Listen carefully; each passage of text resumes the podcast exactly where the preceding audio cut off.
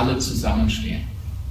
Und ähm, ich glaube, das ist die Chance, die wir jetzt haben. Wir haben in den letzten Wochen viel erleben müssen. Unsere Fans haben natürlich viel erleiden müssen. Die Diskussionen um den Verein machen ja wirklich keinen Spaß. Die Angst, wird der Verein in der Zukunft in der Arena spielen, da sind wir davon überzeugt, das wird funktionieren. Die Angst, wird die Mannschaft absteigen, da sind wir davon überzeugt, das wird die Mannschaft hinbekommen. Die Angst, wird der Verein es wirtschaftlich nicht schaffen, das ist vielleicht die größte Angst. Und da sind wir auch überzeugt. Und wenn es uns gelingt, alle Kräfte zu bündeln, dann werden wir es schaffen. Und wir werden es nicht nur schaffen, wir werden die Situation für den Verein verbessern. Zusätzlich sind in den letzten Tagen ist eine Zahl aufgetaucht nach meinem Kenntnisstand 6,5 Millionen, die in der Presse genannt wurde, dass das die Mindesthöhe der, der Schulden sei. Um das bei Rot-Weiß Erfurt konkret zu machen, die Schulden gemäß Jahresabschluss 30.06.2017 belaufen sich auf rund 6,2 Millionen Euro. Die Aktivseite, das Vermögen des Vereins beläuft sich zum 30.06.2017 auf rund 700.000 Euro. Die Differenz zwischen 6,2 Millionen und 700.000 sind 5,5 Millionen. Und das ist das, was der Herr Rombach zu Recht als Überschuldung des Vereins bezeichnet. Also hat Herr Nowak, der diese Zahl, diese 6,5 Millionen äh, genannt hat, nur, ich sage es jetzt mal salopp, die halbe Wahrheit gesagt in dem Fall. Exakt sind 6,2 Millionen Schulden. Und das Ganze wird natürlich verständlicher, wenn man es einordnet. Ja, wenn man sagt, zu den Schulden gibt es auch noch ein Vermögen und das, was dann als Differenz übrig bleibt, sind 5,5 Millionen. Ich habe den Eindruck, von Herrn Nowak, Herrn Dr. Kästner und Teilen des Aufsichtsrates getäuscht und benutzt worden zu sein. Zwölf Jahre Präsidentschaft ist eine lange Zeit.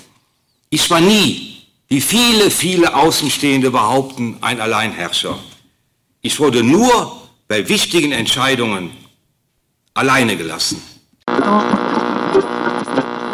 Meine Präsidentschaft habe ich übernommen, Herr Krings hat es ausgeführt, mit 3,8 Millionen, gebe ab mit einer Überschuldung von 5,5 Millionen.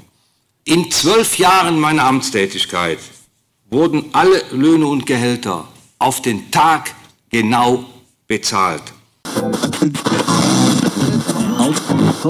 Ähm, es steht mit dem Verein besser als äh, noch vor einigen Tagen. Äh, es ist uns gelungen, äh, den Fortbestand des Vereins zu sichern. Ja, wie, wie, wie kriegen wir Rot-Weiß Erfurt gerettet? Äh, ich glaube, dass die Stadt ein großes Interesse daran hat, dass der Verein erhalten bleibt, äh, dass er, dass er, dass er wirtschaftlich gerettet wird, aber auch, dass er, dass er sportlich äh, mindestens in der dritten Liga bleibt, also erstmal in der dritten Liga bleibt und hoffentlich irgendwann noch mal in der zweiten Liga spielt, aber das, nahe Ziel ist oben bleiben in der dritten Liga. Ja, turbulente Zeiten. Äh, wir müssen jetzt äh, zusammenrücken. Ich glaube, es ist auch wichtig, ein bisschen Vertrauen aufzubauen. Da sehe ich äh, aktuell auch gerade diese Gesprächsrunde und dann einfach schauen, dass wir Rot-Weiß einfach aus der Krise holen. Und zwar zusammen.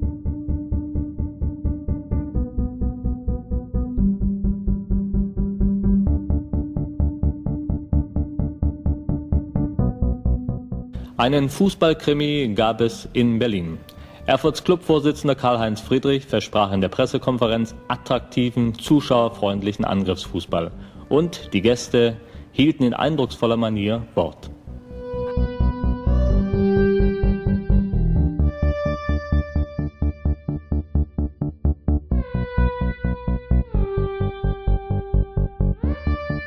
Das also war wirklich Fußball mit Schauwert, so wie es in den Verbandsbeschlüssen gefordert wird. Erfurt scheint auf dem richtigen Wege zu sein. Umso bedauerlicher, dass sich bei den Thüringen durch Verletzungen das Libero-Karussell unaufhörlich dreht. Nemetschek, Linde, Teich und jetzt Sänger. Das fördert natürlich bei der spielbegabten Elf nicht die Abwehrstabilität.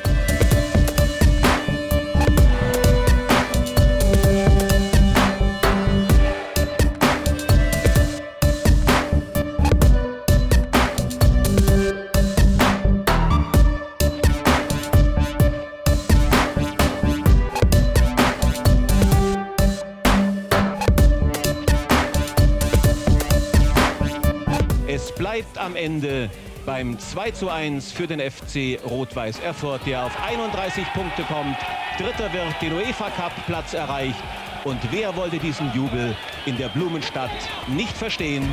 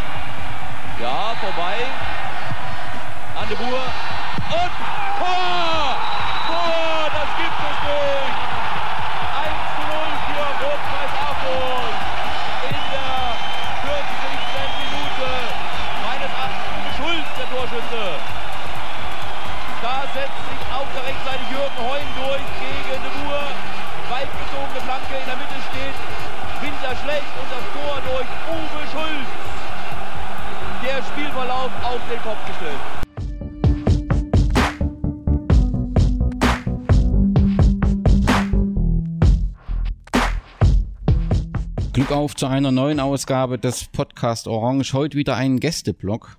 Der FC Rot-Weiß Erfurt ist 54 Jahre alt geworden. Doch weder Anhänger noch Mitglieder hatten so richtig Grund äh, zum Feiern. Äh, mitten im anspruchsvollen Insolvenzverfahren sagt Insolvenzverwalter Volker Reinhardt, wir müssen voraussichtlich den Spielbetrieb einstellen. Da waren wenige Monate zuvor der Ausgliederungsprozess angeblich erfolgreich äh, beendet. Und es gab angeblich drei Investoren, die sagen, wir wollen in die Spielbetriebs GmbH investieren. Ganz offensichtlich ist eben der im Sommer 2018 mit dem Hashtag Neuanfang verkündete Neubeginn nicht gelungen.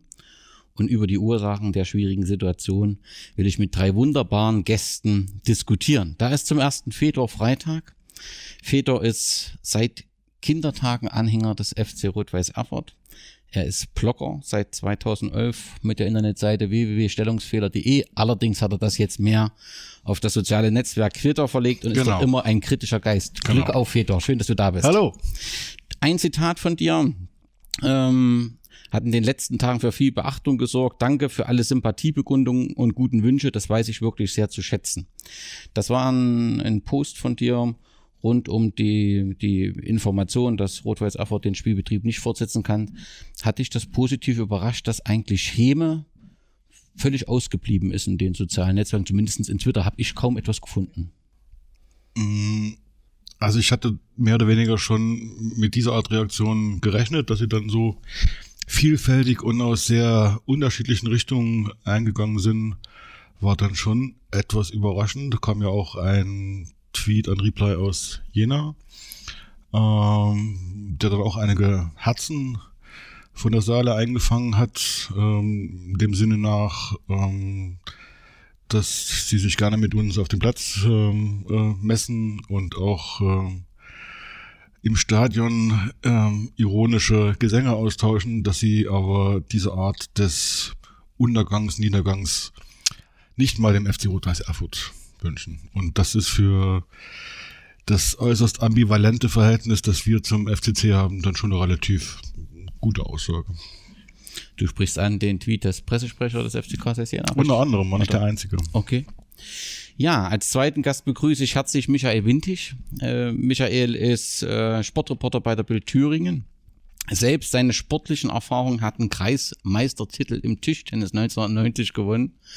Äh, Sympathien, das unterstellt ihn ja immer mal jemand, für wen er nur Sympathien hat, meistens immer, dass man vermutet, er hat für den anderen Verein Sympathien. Aber wenn ich es einmal richtig gehört habe, ein gewisse Sympathien sind für den FC Bayern München da. Für den FC Bayern und für den Liverpool Football Club. Und ähm, du bist bei der bei der Bild, hast vorher bei Regionalzeitung auch in Thüringen ähm, begonnen. Bei der Bild bist du schon seit 2005. Das heißt jetzt 15 Jahren immer ein kritischer Geist. Du hast bis über die Twitter-Händel äh, Micha Windig erreich, zu erreichen. Dort folgen dir auch zahlreiche Menschen, weil du gern diskutierst manchmal mit ein wenig Provokation. Auf jeden Fall gibt auf deiner Seite immer wieder was äh, äh, zu lesen. Und wer den Thüringer Fußball schätzt, der muss dir auf jeden Fall auf Twitter folgen, weil er weiß, was so aktuell passiert. Hätte ich nicht schöner sagen können. ein, ein äh, Tweet von dir aus den letzten Tagen. Bei RWE habe ich meinen ersten richtigen journalistischen Schritte gemacht. Leider auch in tiefe Fettnäpfchen. Ich bin trotzdem immer gern zu Rot-Weiß gefahren, weil ich meinen Job liebe und es tatsächlich in den allermeisten Momenten viel Freude gemacht hat. Was sind die Fettnäpfchen, von denen du da berichtest? Naja, Fettnäpfchen, man, ich bin ja natürlich auch nicht fehlerlos. Ne? Also natürlich äh, wird die ein oder andere Geschichte dabei gewesen sein, wo man sich dann im Nachgang denkt äh, oder Jahre danach denkt, da hätte ich vielleicht mal nicht gemacht gibt so eine ganz exemplarische Geschichte, die auch immer wieder vorgeholt wird. Äh, ich weiß nicht mehr genau, wann es war. Ich weiß auf jeden Fall, dass es ein Spiel war gegen Wuppertal. Ich weiß gar nicht, wo die gerade rumspielen, in welcher Liga. Ähm, und damals war äh, Pavel Dotschew Trainer.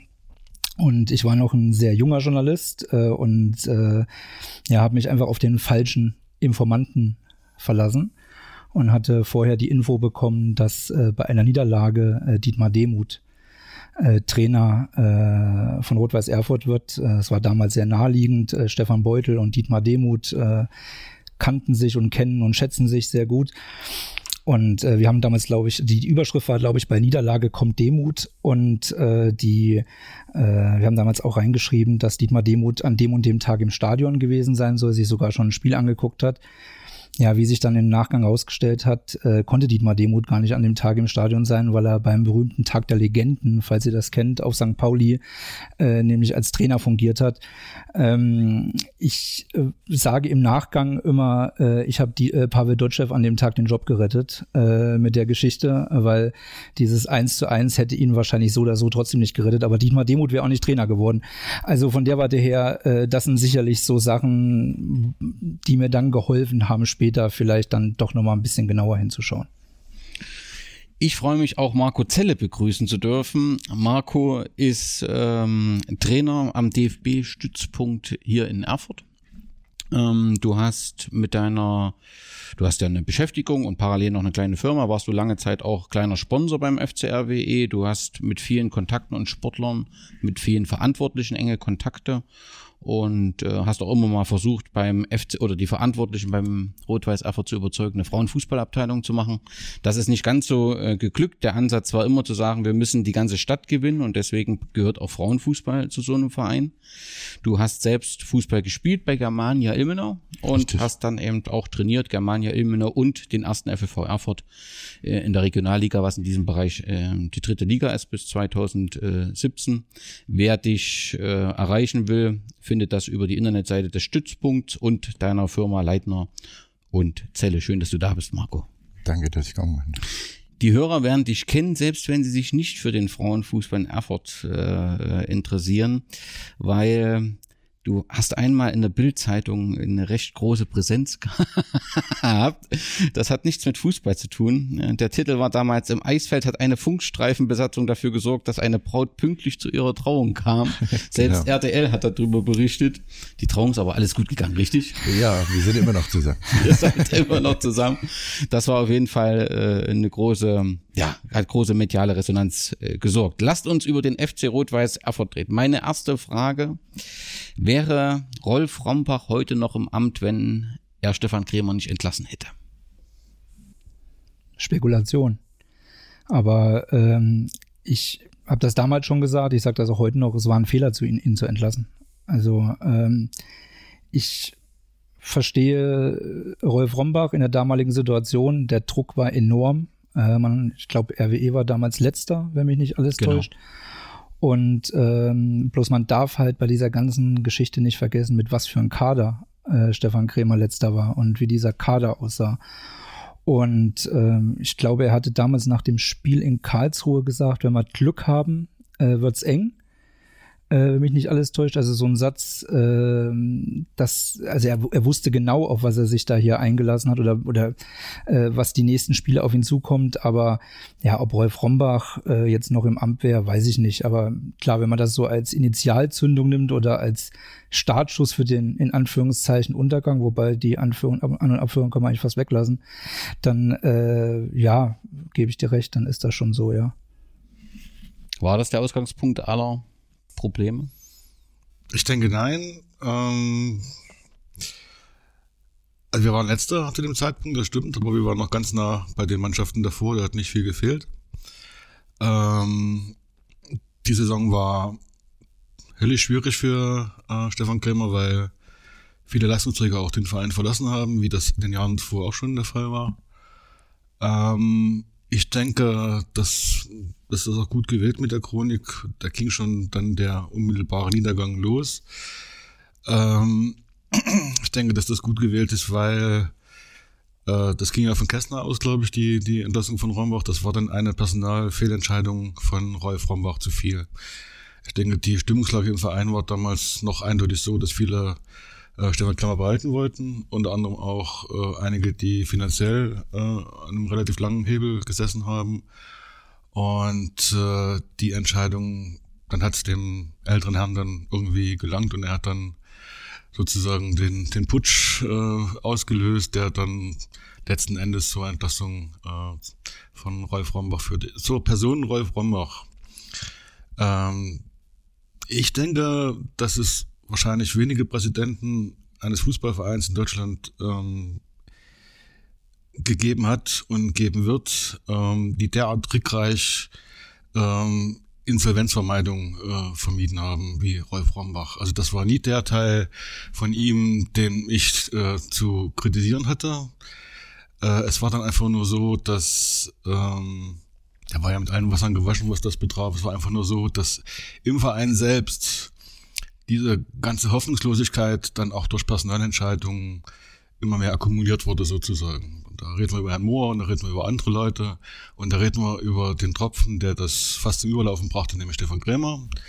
Äh, und aus dem Grund war die Situation damals schon auch sehr trist und es lief so ein Stück weit auf, darauf hinaus. Es sagten auch viele, gebe ich zu, äh, man soll doch bitte Rombach behalten, weil alles andere, was danach kommt, wäre schlechter. War es ja vielleicht auch. Aber ich sage, mit Rolf Rombach wäre es auch nicht mehr viel weitergegangen. Auch da zeichnen sich schon die, die apokalyptischen Reiter ab. Auch da wurden schon Rechnungen nicht beglichen, äh, etc. pp. Also, äh, nee. Ich, letztens, letztlich finde ich es nicht äh, das entscheidende Kriterium, dass Rombach gehen musste, denn wir hatten dann durch die Insolvenz schon eine große Chance, bei quasi Nullschulden anzufangen und bekommen dann halt im Insolvenzverwalter Lotto äh, jemanden, äh, der ähm, der es nicht kann. Der, der, keine der bisher zumindest gezeigt, dass er es nicht kann, genau. Ja. Ich merke schon, ihr wollt sofort über den Insolvenzverwalter. Nee, nicht unbedingt, ist schon okay. Aber ich glaube, die Entlassung von Stefan Krämer war trotzdem eine besondere Situation, weil Stefan Krämer so dieses, dieses Menschliche auch nach außen getragen hat. Also man konnte sich mit ihm identifizieren. Die Anhänger, die sagten, wir haben so eine kalte Geschäftsstelle, eine kalte Vereinsführung, die so unnahbar ist, hatten dort jemand, der nahbar ist. Und ich will euch das auch an, an euren Zitaten nochmal zeigen. Also. Du hast unsere Zitate ja. rausgesucht. Väter hat, Väter hat am 4. August 2017, also drei Monate äh, bevor Stefan Krämer entlassen wurde, geschrieben auf Twitter, Stefan Krämer ist ein großartiger äh, Trainer. Äh, Michael Windig hat äh, danach, dann am 13. August äh, 2018 geschrieben, Insolvenz hätte FC Rot-Weiß Erfurt sicherlich auch so angemeldet, aber ich bin mir sicher, dass Stefan Krämer RWE sportlich gerettet hätte. Und das kommt dann nochmal, als, als Stefan bei, bei ähm, äh, Magdeburg beginnt, äh, dass ihr dann auch nochmal sagt, ähm, dass es eine tolle Arbeit war, ehrlich, wie, wie der, es war jemand Trainer, der seine Arbeit so ehrlich und eloquent erklären konnte, so ein Trainer gab es bisher noch nicht.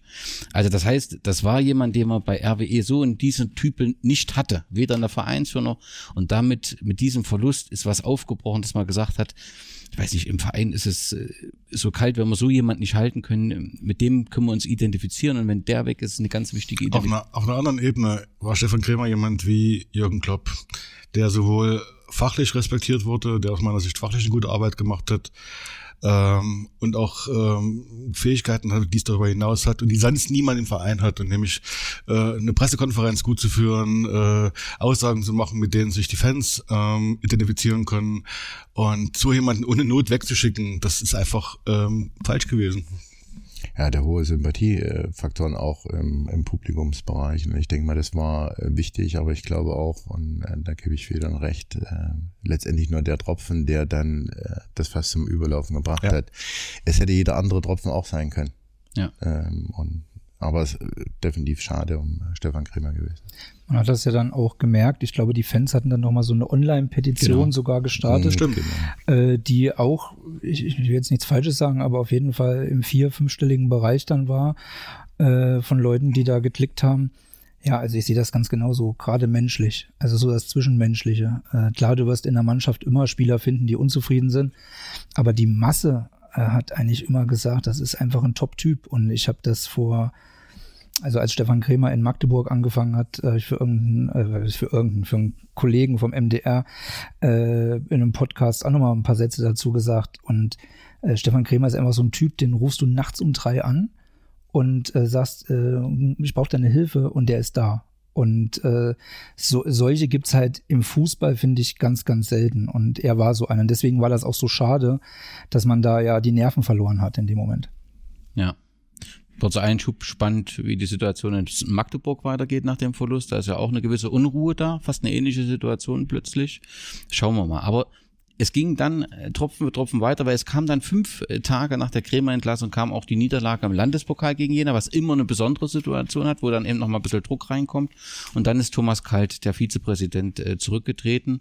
Und ein, ein Satz aus seiner äh, Erklärung bestätigt eigentlich das, was Feder auch sagte äh, zu Rolf Rambach. Er äh, sagte dort, jedem RWE-Fan und Kritiker muss bewusst sein, dass es den Verein ohne Rolf Rombach schon lange nicht mehr geben würde.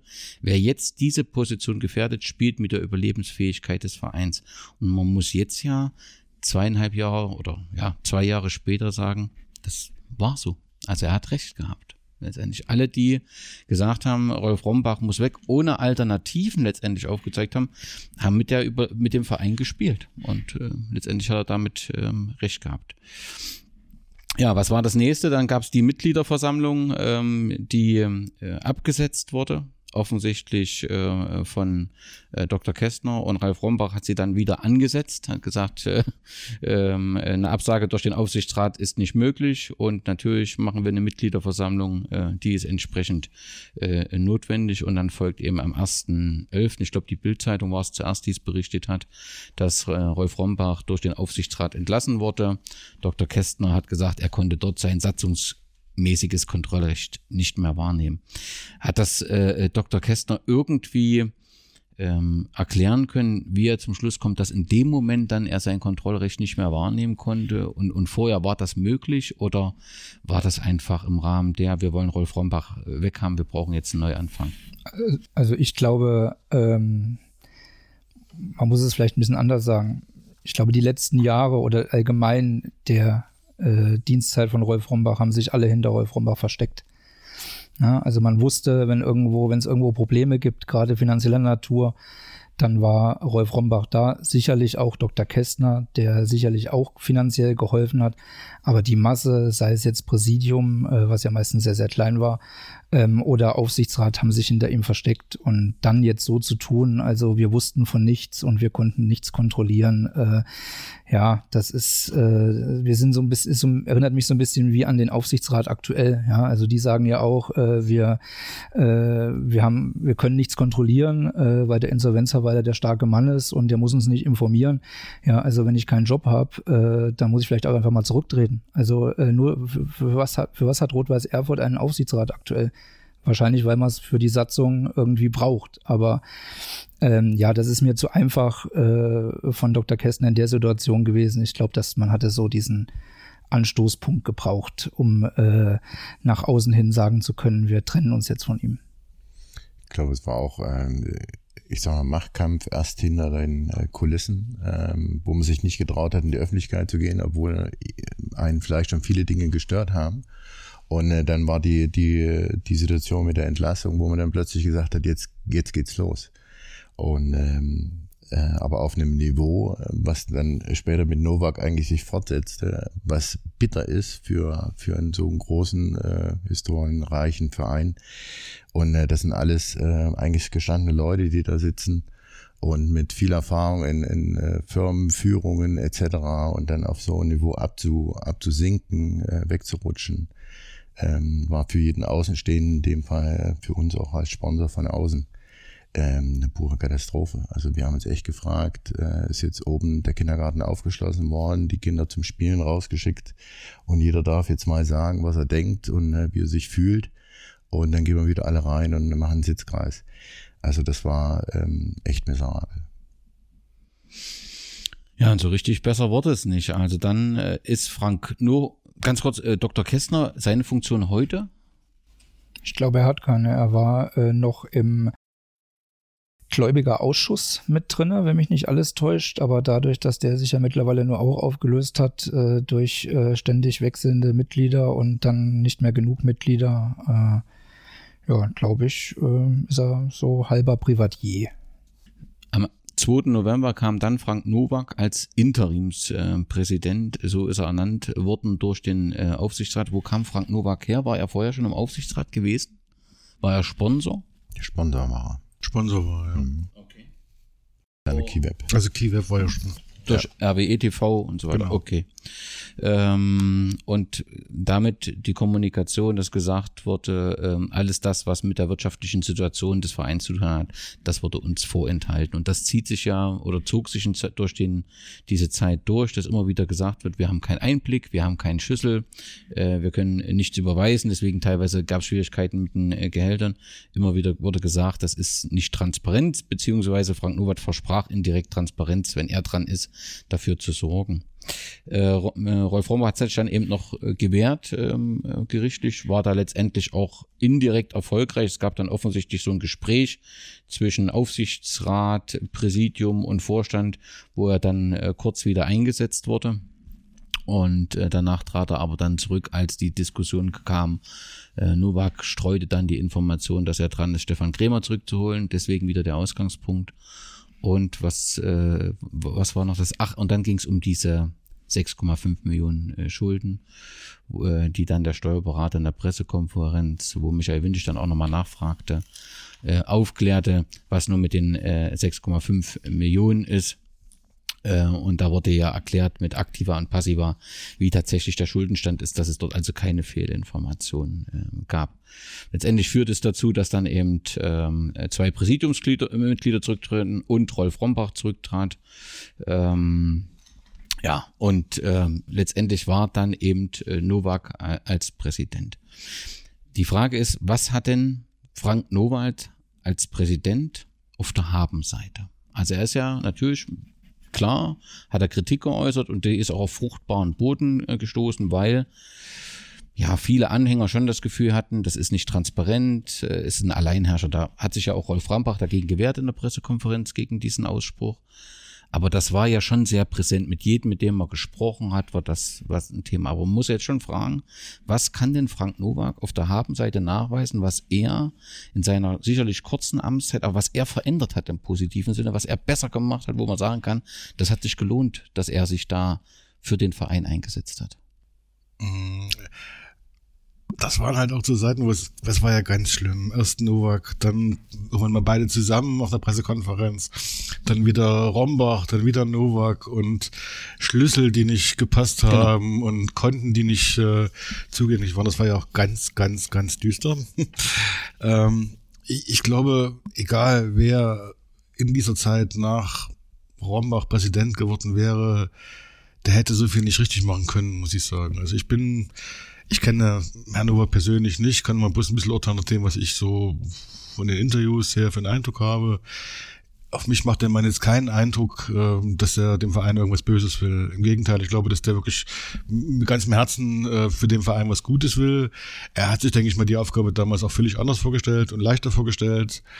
Äh, und ähm, bei diesen ganzen Diadochenkämpfen, die da getobt sind und der teilweise immer noch virulent sind, ist es, glaube ich, unglaublich schwer für jemanden, der da als Präsident in so einer Phase Verantwortung übernimmt, überhaupt irgendwas richtig zu machen.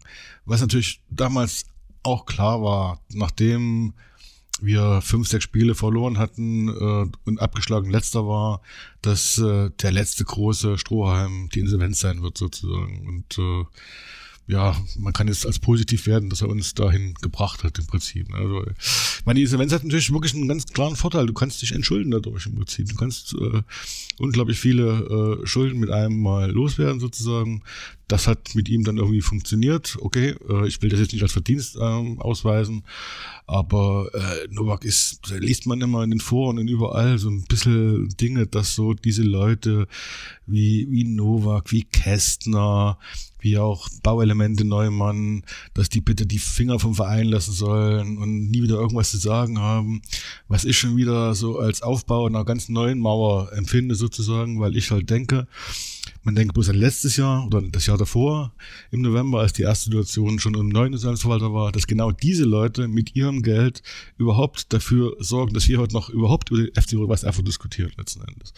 Und wenn es einen Neuanfang geben wird, unabhängig von Herrn Reinhardt, wird es nur gehen, wenn jetzt bitte alle Beteiligten ein Stück weit ihre hohen Ansprüche zurückschrauben, äh, auch mal wirklich vergessen, soweit das geht, was früher war und sich darum bemühen, was kann mit dem Verein realistischerweise gemacht werden. Und äh, so sehe ich halt auch Herrn Nowak als jemanden, der da durchaus in welcher Funktion auch immer eine Rolle spielen kann. Ich sehe ihn wahrscheinlich nicht als Präsidenten, sondern als jemand, der dort ähm, in der täglichen Arbeit alles Mögliche macht. Er hat eine Firma, die ihn, glaube ich, sehr auf Trab hält. Das, glaube ich, geht sich schon vom Zeitvolumen äh, her gar nicht aus. Aber ich sehe ihn schon als jemand, der absolut äh, was bewegen kann in der Form, dass er engagiert ist, auch mit Geld, mit seinem Know-how, mit seiner Firma da, dabei sein kann. Also ich, ich kenne ja äh, Frank Nowak nun persönlich, denke auch ganz gut. Und ähm, er ist ein unglaublich emotionaler Mensch. Und vielleicht ist das genau auch äh, das Problem an der Stelle hier. Ähm, er ist äh, Fan durch und durch. Und wenn man ihm jetzt sagen würde, irgendwo in Kanada ist ein Investor, du musst da aber hin, dann würde der sofort sich ins Auto setzen und zum Flughafen fahren, äh, ohne kurz über irgendwas nachzudenken, ob er jetzt im Amt ist oder nicht oder irgendwas anderes.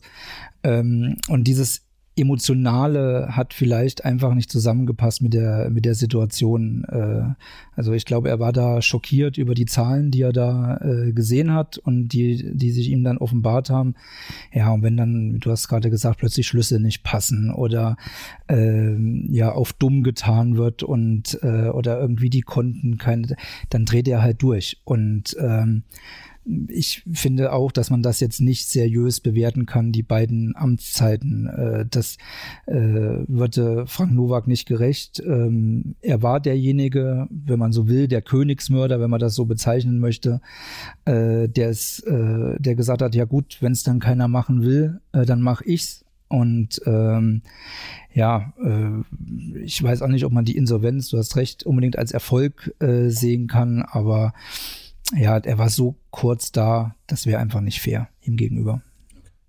Ich habe mich immer gefragt, wenn ich ihn äh, gehört habe, und da war ja, ich sag mal, Rhythmus von zwei bis drei Tagen wirklich klappern angesagt, äh, macht das Sinn für den Verein, ähm, jetzt immer so laut zu machen äh, und, und wieder Vorwürfe ähm, rauszuschmeißen oder ähm, ist mal gut zu hören von jemandem, der ihn kennt, wie emotional er ist. Dann kann man ja die Dinge auch wieder jetzt ein bisschen anders einordnen. Aber ich glaube, für den Moment ähm, in dieser Situation wäre deutlich mehr Ruhe für den Verein äh, deutlich besser gewesen. Vielleicht ein kleines Gremium zu bilden mit, mit einem, der äh, die Arschruhe gehabt hätte, den er ein bisschen ausgeglichen hätte und zu sagen, komm, okay, der Schlüssel passt nicht, ich ärgere mich jetzt und der ihm gesagt hätte, pass auf, hau da hinten gegen die Wand, es bringt uns jetzt nicht damit rauszubauen, ähm, wäre, glaube ich, besser gewesen und vielleicht wären äh, andere Möglichkeiten entstanden. Aber durch dieses richtige laute Klappern, äh, vor allen Dingen auch im, im Pressebereich, immer wieder was rauszuhauen, ähm, glaube ich, hat äh, das Umfeld äh, nicht unbedingt auf die Seite von RWE zurückgeholt. Ähm, die Fans sicherlich waren hin und wieder dankbar für Offenheit und Ehrlichkeit, aber wenn ich jetzt mal das Stadtumfeld betrachte und die Sponsoren, die nicht so nah dran waren, äh, betrachte, glaube ich, war es eher in, in Wegdrängen, zu sagen, um Gottes Willen, mit diesem Verein möchte ich äh, nichts mehr zu tun haben, ich ziehe mich lieber zurück und wer weiß, was da alles noch kommt. Da wäre, glaube ich, die Ruhe ein bisschen besser, wenn er menschlich eben äh, so emotional ist. Ich bin ja auf dem Platz auch sehr emotional. ähm, habe da auch äh, meine Erfahrung gesammelt. Also ich weiß, wie schnell man hochfährt ähm, und wie schwer es ist, in bestimmten Situationen echt ruhig zu bleiben. Aber da hätte ich mir, da habe ich echt ähm, immer mal vom ähm, Fernseher hätte ich jetzt fast gesagt, vom Radio oder von der Pressekonferenz ähm, im, im Facebook geguckt und habe gesagt, Mensch, Junge, bleib doch ruhig. Äh, lass es doch, äh, kümmere dich auf die Arbeit, die, die da ansteht und nicht darum, irgendjemanden Vorwurf zu machen. Also das fand ich echt schade damals. Ja, und es waren ja, also es war ja plötzlich ein Kahlschlag und das verbinde ich als Außenstehender mit seiner Person. Der Konstantin Krause war weg. Ich weiß, ich vermute, dass ich mindestens zwei hier am Tisch habe, die sagen, es wurde Zeit. Aber da, dann kam als nächstes, dass der, äh, der neue Trainer David Bergner äh, geschwächt äh, äh, wurde, dass gesagt wurde, äh, die Mannschaft ist nicht ligareif. Ja, und das war natürlich sehr, sehr ungünstig in dieser Situation. Dann musste David Bergner kämen und dann kam ein neuer Trainer und zum Schluss ist dann eben auch äh, die Verabschiedung von Thorsten Trau passiert. Ich weiß, dass die Personalien lange davor diskutiert wurden und alle, ich sag mal, angezählt waren durch die Diskussion. Aber letztendlich war das ein Kahlschlag, wo man sagte, Mensch, wer bleibt denn jetzt noch? Weil keiner ist ja kompetent ersetzt worden. Gut, David Ber äh, oder David Bergner, das stimmt nicht, ist ja immer dann gekommen, aber letztendlich die Geschäftsstelle wurde immer kleiner, aber ich habe keine neue Kompetenz irgendwie, keinen neuen Namen gehört. Deswegen war, fand ich als Außenstehender, bin ich unruhig geworden und gesagt, das kann doch nicht gut gehen. Naja, also äh, ich, ich sag mal so, ich habe damals, glaube ich, einen Kommentar geschrieben und habe äh, geschrieben, äh, Frank Nowak ist erstmal mit einem Baseballschläger äh, durch Erfurt gegangen und äh, ja, äh, so kam es dann auch, glaube ich, rüber.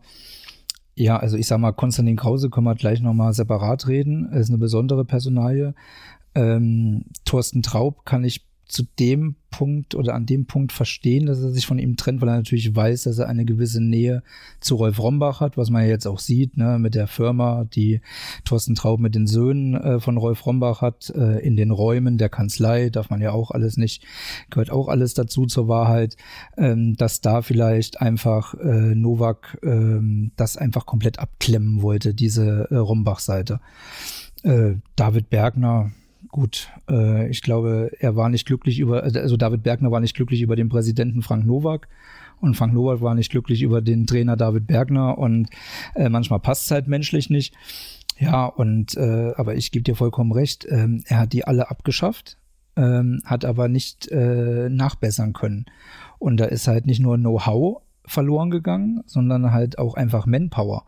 Ja, also die, äh, ich weiß gar nicht, wer da alles dann drei Jobs gleichzeitig machen musste in diesem Verein, was ja auch heute teilweise noch so ist. Und äh, ja, das hat dem Club sicherlich nicht gut getan. Ja, und du hast angesprochen, lass uns mal über Konstantin Krause sprechen. Kann Fedor. nee, da kann ich auch, äh, glaube ich, ganz gut ähm, einhaken, war ja, äh, also vielleicht nochmal kurz zur Aufklärung, sowohl an dem Kellner Massivhaus, äh, bei dem ich äh, Verkaufsleiter bin, inzwischen hat ähm, bei Rot-Weiß Erfurt eine gewisse Sponsortätigkeit ausgeführt seit 2009. Wir ähm, äh, mit meiner Firma äh, Zelle und Leitner, Leitner und Zelle, äh, haben da parallel so ein bisschen äh, Dinge gemacht. Ähm, beginnend eigentlich kurz vor IMG, dann kam IMG, hatte auch einen relativ guten Kontakt. Wir haben uns viel ausgetauscht mit dem damaligen zu, äh, zuständigen Mitarbeiter und dann kam Konstantin Krause und ähm, da war Austauschen, äh, beschränkte sich auf die Unterschreibung eines Sponsorvertrages. Äh, danach Funkstille, äh, bis der ausgelaufen ist. So, man hat dann noch gehofft, dass die Verlängerungsklausel greift. Ähm, dann hat man mal reagiert. Ähm, super schöne Geschichte. Wir hatten eine Promo-Veranstaltung im damaligen VIP-Zelt mit ihm besprochen innerhalb einer Vertragssituation. Nun ist das Tagesgeschäft auch immer so, dass du nicht unbedingt immer an solche Absprachen dann selber auch denkst, zu sagen, okay, dies und jenes. Ich hatte zu ihm gesagt, ähm, wichtig ist ein ähm, zuschauerreiches Spiel natürlich, wo ich im VIP-Bereich genau die Leute treffe, die für uns wichtig sind als Kundenkreis dort ähm, dann entsprechend äh, medial äh, zu werben mit Bannern etc. pp. Auslegern auf den Tischen. Will ich gar nicht ausweiten. Faktor, der Vertrag ist dann ausgelaufen, äh, ohne diese Promo-Veranstaltung. Wir saßen, äh, er hat dann natürlich wieder angerufen und gesagt, ja, wollen wir nicht den Vertrag verlängern und so weiter und so fort.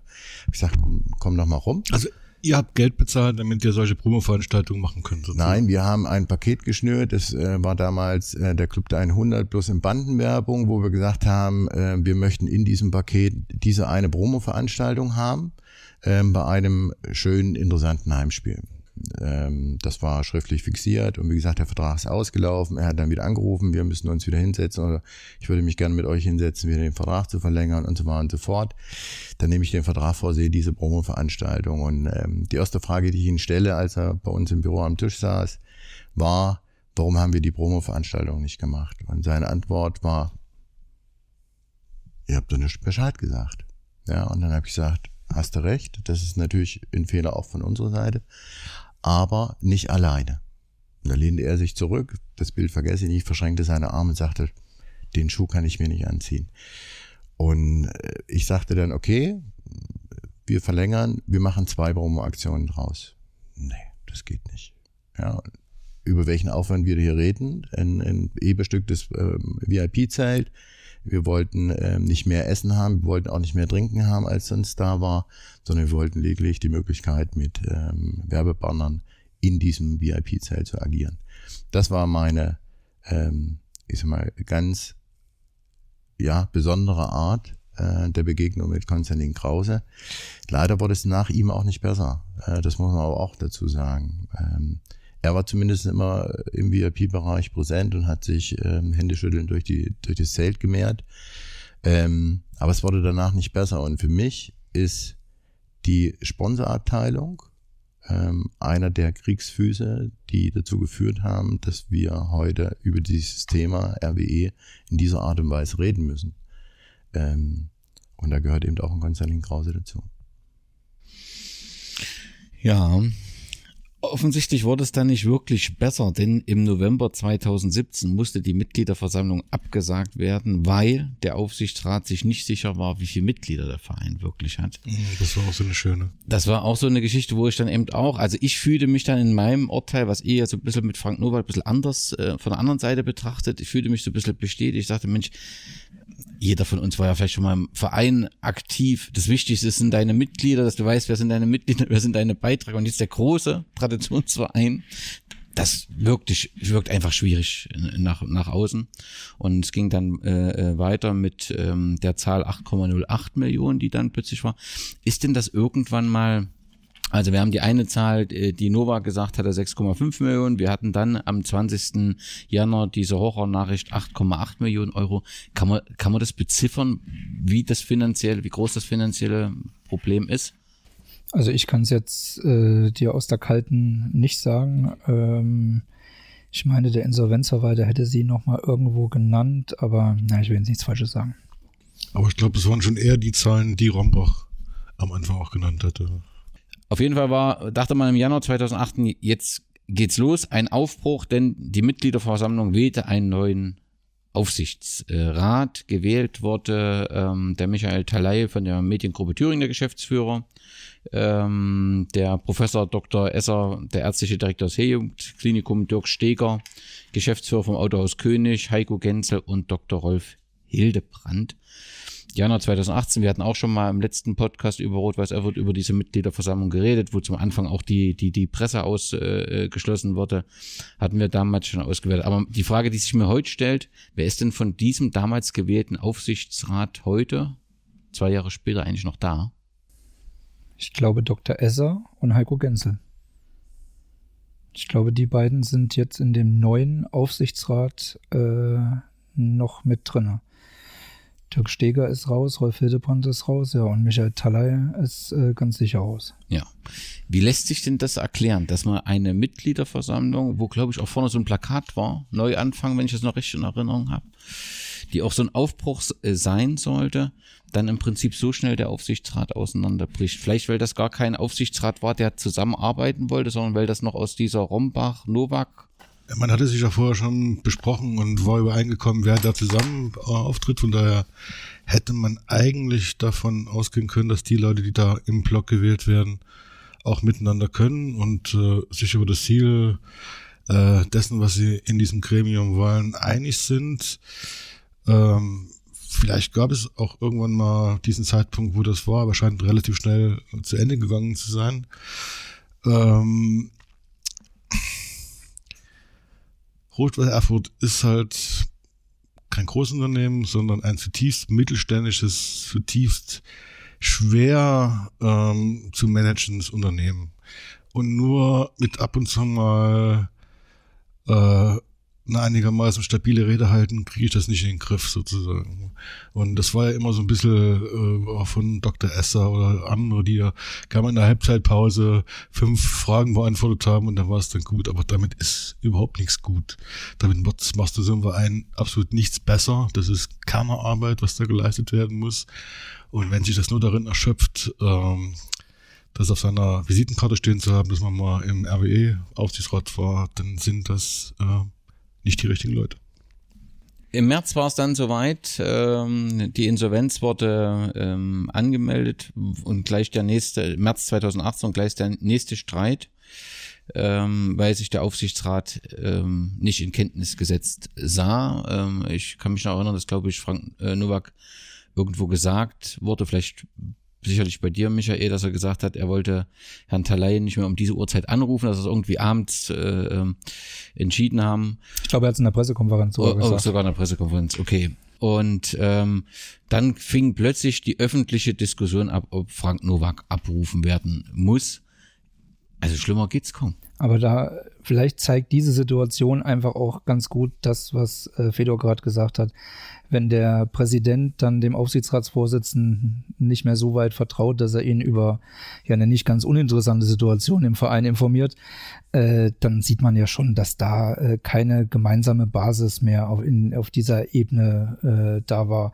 Und das ist sicherlich auch ein ganz, ganz großes Problem gewesen. Und ist es übrigens auch weiterhin. Ziel war, die Insolvenz in Eigenverwaltung äh, zu machen. Die Eigenverwaltung ist dann, glaube ich, 14 Tage oder eine Woche später beendet worden und dann ist im Prinzip Volker Reinhardt als Insolvenzverwalter bestellt worden, der das äh, klassische Insolvenzverfahren fortsetzt. Das heißt, er allein entscheidet, was bei Rot-Weiß Erfurt passiert. Äh, die Gremien bleiben, ich glaube, äh, Präsident gibt's ja nur kommissarisch im Moment, ne? aber Aufsichtsrat bleibt alles im Amt, aber er entscheidet, was letztendlich passiert und welches Geld ausgegeben wird, das muss er komplett äh, entscheiden. Und das führte dann einen Monat später und deswegen, du kamst aus den Nachrichten nicht mehr raus und, und äh, äh, Frank Nowak und äh, Herr Kerber traten äh, äh zurück äh, mit dem Argument, man wollte einem Neuanfang nicht mehr im Wege stehen und es sollte dann im September. Herber, ne? Frank. Kerber, ja. Herber. Herber, okay. Ja, glaube ich. Und es sollte dann äh, eine neue, ein neuer Aufsichtsrat ähm, gewählt werden.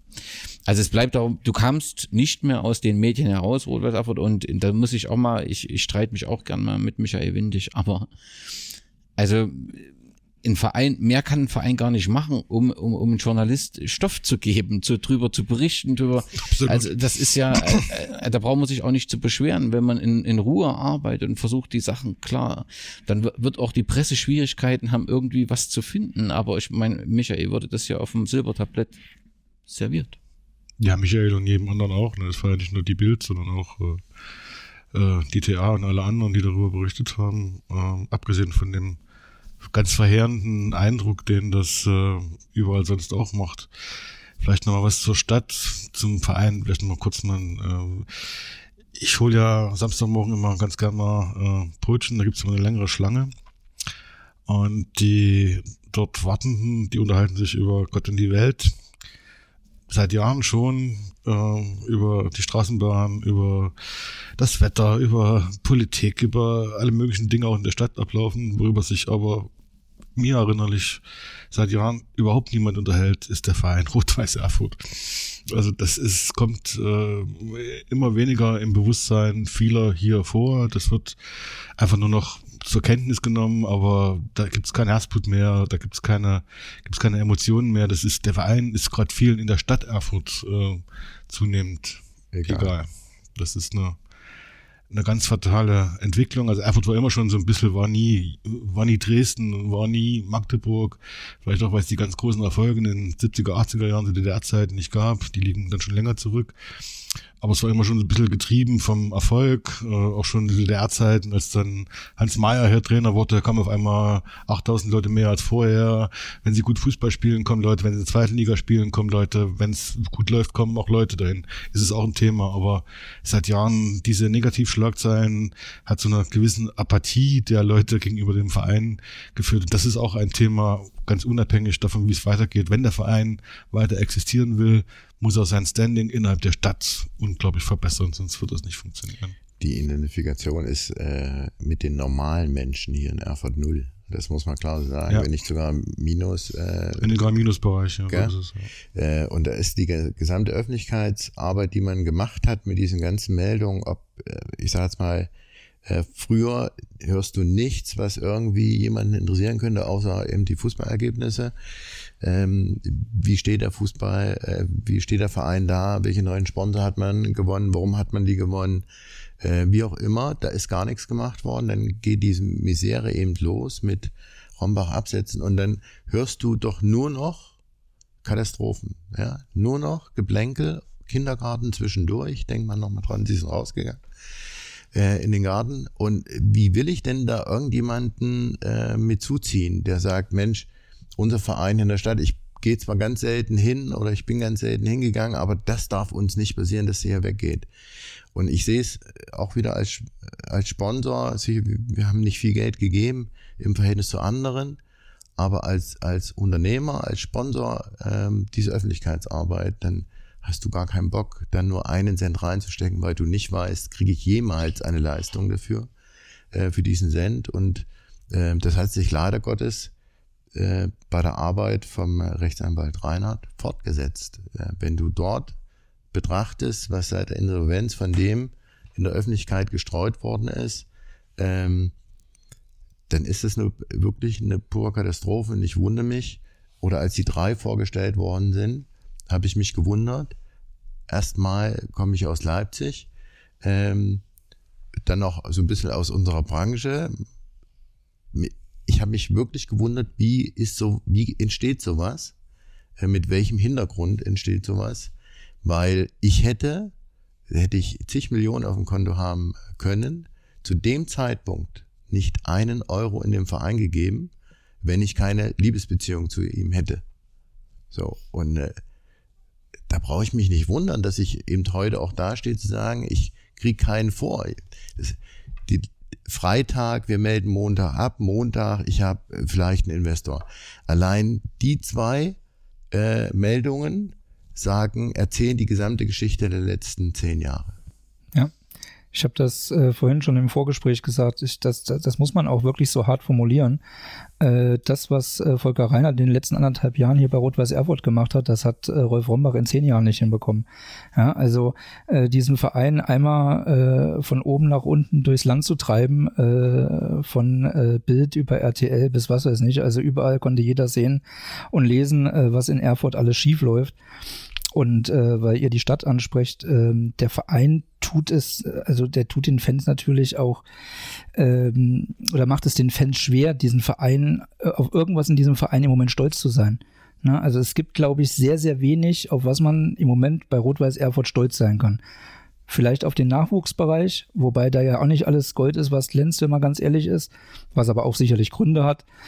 Aber ähm, ansonsten äh, gibt es aktuell wenig, dass man jetzt so ganz stolz durch Erfurt mit seinem Trikot läuft und sagt, äh, ich bin stolz, ein Rot-Weißer zu sein. Und äh, das, was da die letzten Jahre schiefgelaufen ist, das ist auch nicht mit dem Fingerschnippen wieder gut zu machen. Da verliert man, wenn man äh, ganz viel Pech hat und äh, wir hoffen jetzt mal, dass der Club in der Regionalliga bleibt, aber sollte man in die Oberliga müssen, dann verliert man ganze Generationen, bin ich mir sicher, weil äh, die jungen Fans, die äh, vielleicht aus Erfurt sind und sagen, ja, ich gehe zum Fußball, bei allen Respekt, die gucken sich nicht Rot-Weiß Erfurt gegen Askania Bernburg oder den FSV Martin Roder an. Die setzen sich in den Zug oder fahren mit Papa nach Leipzig.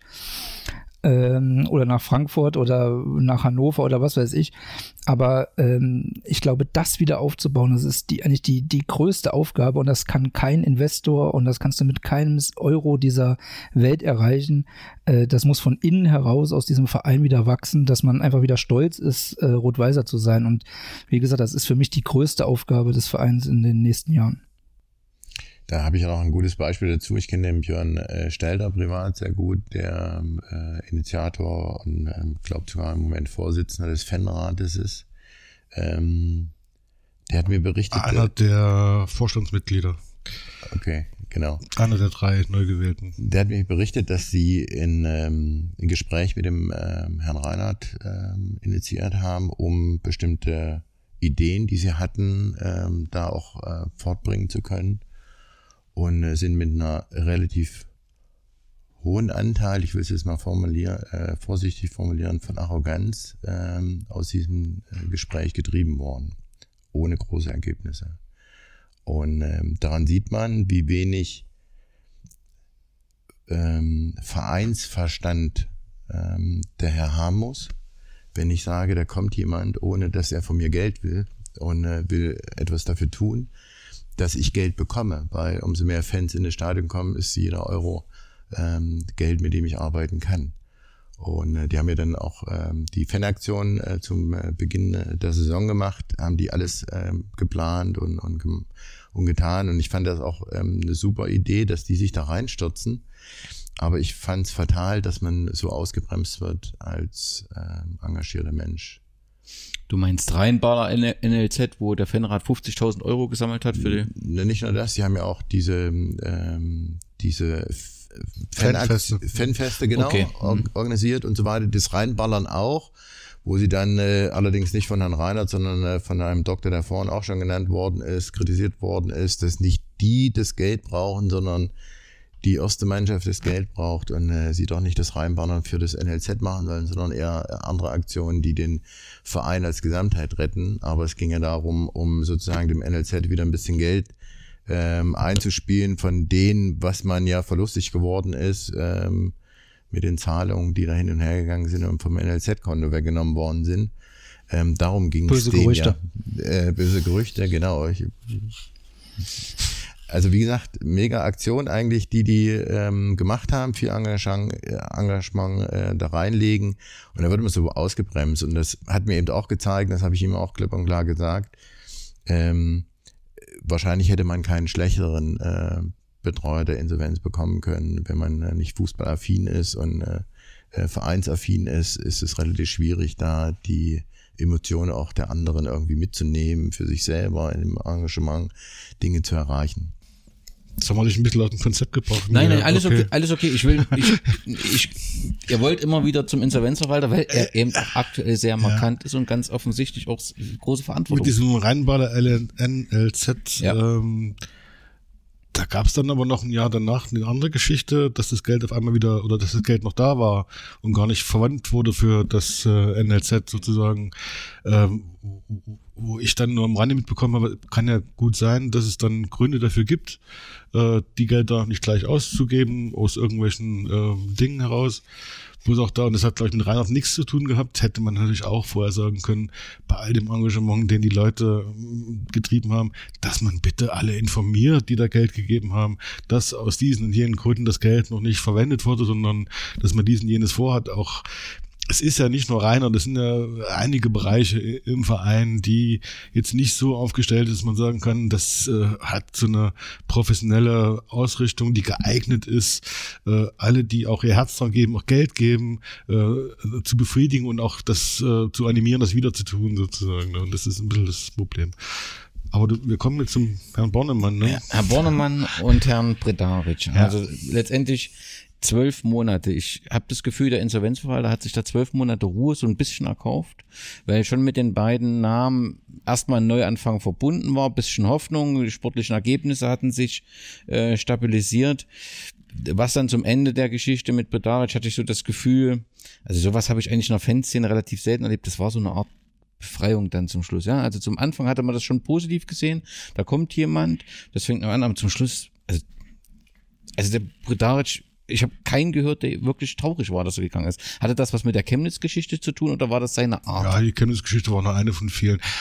Also ich glaube, dass der entscheidende Fehler von Herrn Reinhardt äh, schon zu dem Zeitpunkt gemacht worden ist, als äh, Herr Bornemann und Bredaric verpflichtet wurden. Nicht, weil Herr Bornemann und Bredaric schlechte Menschen sind, einen schlechten Job machen, sondern weil man schon eins gemacht hat, man wollte, das ist für mich völlig evident heute, so wie der das geplant war, auch von den Kosten her, dass man sofort wieder hoch wollte.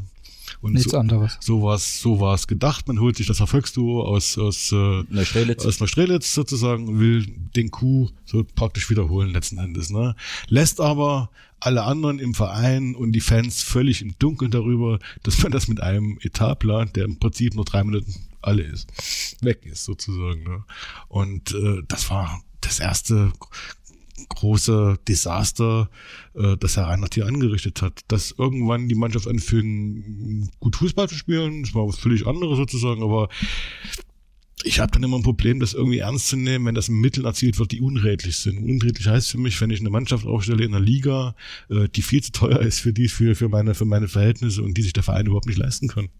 Ich glaube, man hat sich dann auch wieder aus den Emotionen so ein bisschen leiten lassen. Ne? Man muss sich das vorstellen, der Club in der Insolvenz abgestiegen, Regionalliga, urplötzlich kommt dann Ex-Nationalspieler als Trainer. Man guckt sich den Kader an, nicht schlecht, wer da alles verpflichtet wird, was dann doch alles möglich ist, trotz Insolvenz. Ein Ex-Nationalspieler, der sich auch für befähigt hat, Champions League zu trainieren. Genau, der, sagen, äh, er, kann, er kann alles. Ähm, und äh, dann äh, stimmen die Ergebnisse plötzlich. Äh, man, man fährt äh, zwei Heimspiele hintereinander in Steigerwaldstadion und weiß, äh, die Chance ist äh, groß, jetzt zwei Siege zu sehen. Ähm, es war attraktiver Fußball und dann vergisst man natürlich auch gerne mal so nebenher, wie das zustande kommt. Also wir haben uns damals natürlich auch gefragt, äh, jetzt kommt dann noch Andes Schala, der hat einen laufenden Vertrag in Babelsberg. Den löst er plötzlich auf, weil in Erfurt die Altstadt so schön ist, ne? Und äh, das sind alles so Sachen und ähm, ja, ich, ich, könnte jetzt noch viel mehr dazu sagen. Ich darf es leider nicht, ähm, weil es justiziabel ist. Ähm, aber ähm, ich gebe Fedor recht, äh, dass damit fing eigentlich alles an, dass man einfach äh, da schon das Geld nicht hatte und man nur darauf gesetzt hat, wieder aufzusteigen, dass dann der Chemnitzer FC eine unfassbar überragende Saison spielt und am Ende da hochgeht. Äh, damit konnte niemand rechnen. Und äh, ja, da muss man sagen, Reinhard hat sich verzockt. Ne? Am Ende ist er sicherlich nicht der Alleinschuldige, sondern so ein, so ein, auch so ein Misserfolg hat ganz, ganz viele Bausteinchen. Aber äh, er wird am Ende immer derjenige sein, der alle Verträge äh, unterschrieben hat, alle Verträge oder äh, zumindest gesehen hat. Äh, vielleicht haben auch Kollegen von ihm die noch mit unterschrieben, aber er ist am Ende der Entscheider. Und äh, dass man dann im Herbst äh, 18 dasteht und sagt, äh, wenn jetzt nicht irgendwo 500.000 Euro herkommen, äh, dann gehen hier schon wieder die Lichter aus. Äh, da, da, da hat mir jedwedes Verständnis gefehlt. Mir ging es auch so, ähm, zumal kurz vorher, äh, also als er angefangen hat, äh, war so eine diese drei Jahres ähm, Situation so ein bisschen in den Raum gestellt, ja, äh, zwei Jahre Konsultierung, im zweiten Jahr eine gute Mannschaft aufbauen, mit jungen Spielern arbeiten, im dritten Jahr gucken, ob man den Sprung wieder nach oben bringt und dann. Er hat sich nur versprochen, gemeint waren drei Monate. Ach, das, das kann natürlich gut sein. Genau.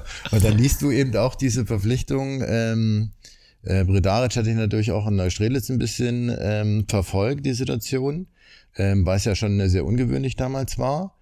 Ähm, Erfolgsdu würde ich eben jetzt nicht so unterschreiben, um ehrlich zu sein. Äh, sportlich ein Jahr ja. Ähm, dann durfte man ja nicht aufsteigen, weil das Geld nicht da war und äh, weil man sich nicht angemeldet hatte für den Aufstieg, wie auch immer.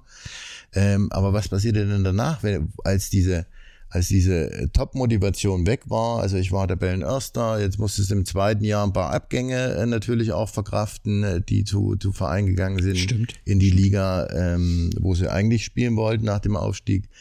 So, aber was passierte denn danach? War er in der, in der Lage, dem Jahr danach die Mannschaft wieder so zu motivieren, zu sagen, komm, wir machen weiter. Ich binde neue Spieler ein, wir versuchen es neu. Neue Strelitz hatte damals gesagt, wenn wir es wieder schaffen, sorgen wir dafür, dass wir es machen können. Und im Folgejahr war es fast der Abstieg, bevor gegangen ist. Ja.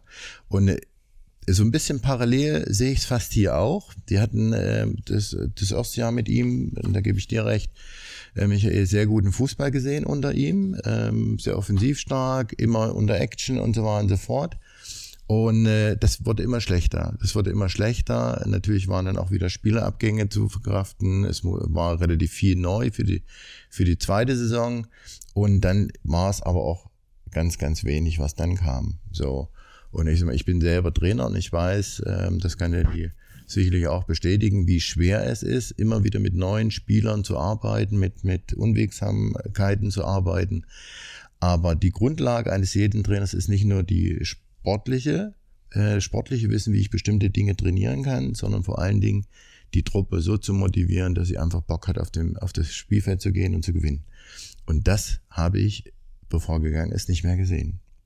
Und da stellt sich mir die Frage. Und noch ein Gegenvergleich. Ähm, es gab mal die Mission 2016, hieß die. Und ich habe mich so ein bisschen, äh, nee, doch, schon, doch, doch, ich habe nur gerade gezuckt. Äh, genau. Da habe ich damals auch äh, die Frage gestellt, was passiert, wenn die Mission nicht erfüll, äh, erfolgreich ist. Ähm, ich habe keine Antwort gekriegt damals in dem Sponsorenabend. Ähm, und die Aktion von Reinhard, äh, mit dieser Wucht in die erste Saison zu gehen, hat mich daran erinnert. Zu sagen, jetzt mit aller Macht hoch, wenn es im Nisch wird, ich krieg nicht die erhöhten Fernsehgelder äh, in der dritten Liga, äh, vielleicht den oder jeden Sponsor wieder dazu, äh, weil ich aufgestiegen bin, dann geht's halt krachen. Jetzt hip oder hopp. Ich finde auch, dass diese erste Saison auch, glaube ich, eine unglaubliche Erwartungshaltung äh, wieder bei den Fans geweckt hat. Ne? Also die hatten natürlich den Traum, ich glaube, erste Saison war Platz 5, mhm. richtig? Ich glaube, Ende, Platz 5, ne? War zwischenzeitlich sogar ähm, Aufstiegsplatz und dann sind sie noch mal ein bisschen nach hinten gerutscht. Ja, mhm. Also auf jeden Fall war so eine Erwartungshaltung irgendwie da, dass die Fans gesagt haben, naja, jetzt, dann schaffen wir es halt im nächsten Jahr. Und dann wurde es aber, wie du schon sagst, eigentlich immer schlimmer und dann ist das so in so Frust umgeschwenkt, ne? Und das ist halt irgendwie äh, so schade, dass man sich da selber wieder so unter Druck gesetzt hat. Aber am Ende Volker Reinhardt. Ja, und wenn es dann darum geht, Sponsoren zu gewinnen und zu motivieren für den Neuanfang, dann hat mich dann doch im Sommer 2019, sowas habe ich auch noch nicht gehört, dass äh, ähm, ein Verein den Hauptsponsor verklagt. Darf ich noch mal kurz zu, ja. der, zu, der, zu ähm, Bredaric ähm, was sagen. Also ich habe das jetzt nicht so positiv in Erinnerung. Es war nicht ein gutes erstes Jahr, es war ein Vierteljahr. Es, es ging relativ mäßig los mit Unentschieden und auch ein paar Niederlagen und dann begann sie irgendwann mal, als nämlich äh, äh Schala und Ivanovic zusammen vorne spielten, gut zu spielen und das war bis zur Winterpause. War eigentlich bis zu dem Zeitpunkt gut, als diese Gerüchte um oder als feststand, dass Geld äh, fehlen würde sozusagen. Äh, und im ersten, also seit dem äh, Januar oder Februar letzten Jahres, war es dann schon nicht mehr gut. Also dann haben sie auch äh, deutlich, Trainingslager in der Türkei. deutlich schlechter, genau, deutlich schlechter gespielt und es war alles so. so, war alles so Larifari. Also äh, ich kann eigentlich nur sagen, dass die Mannschaft gut gespielt hat.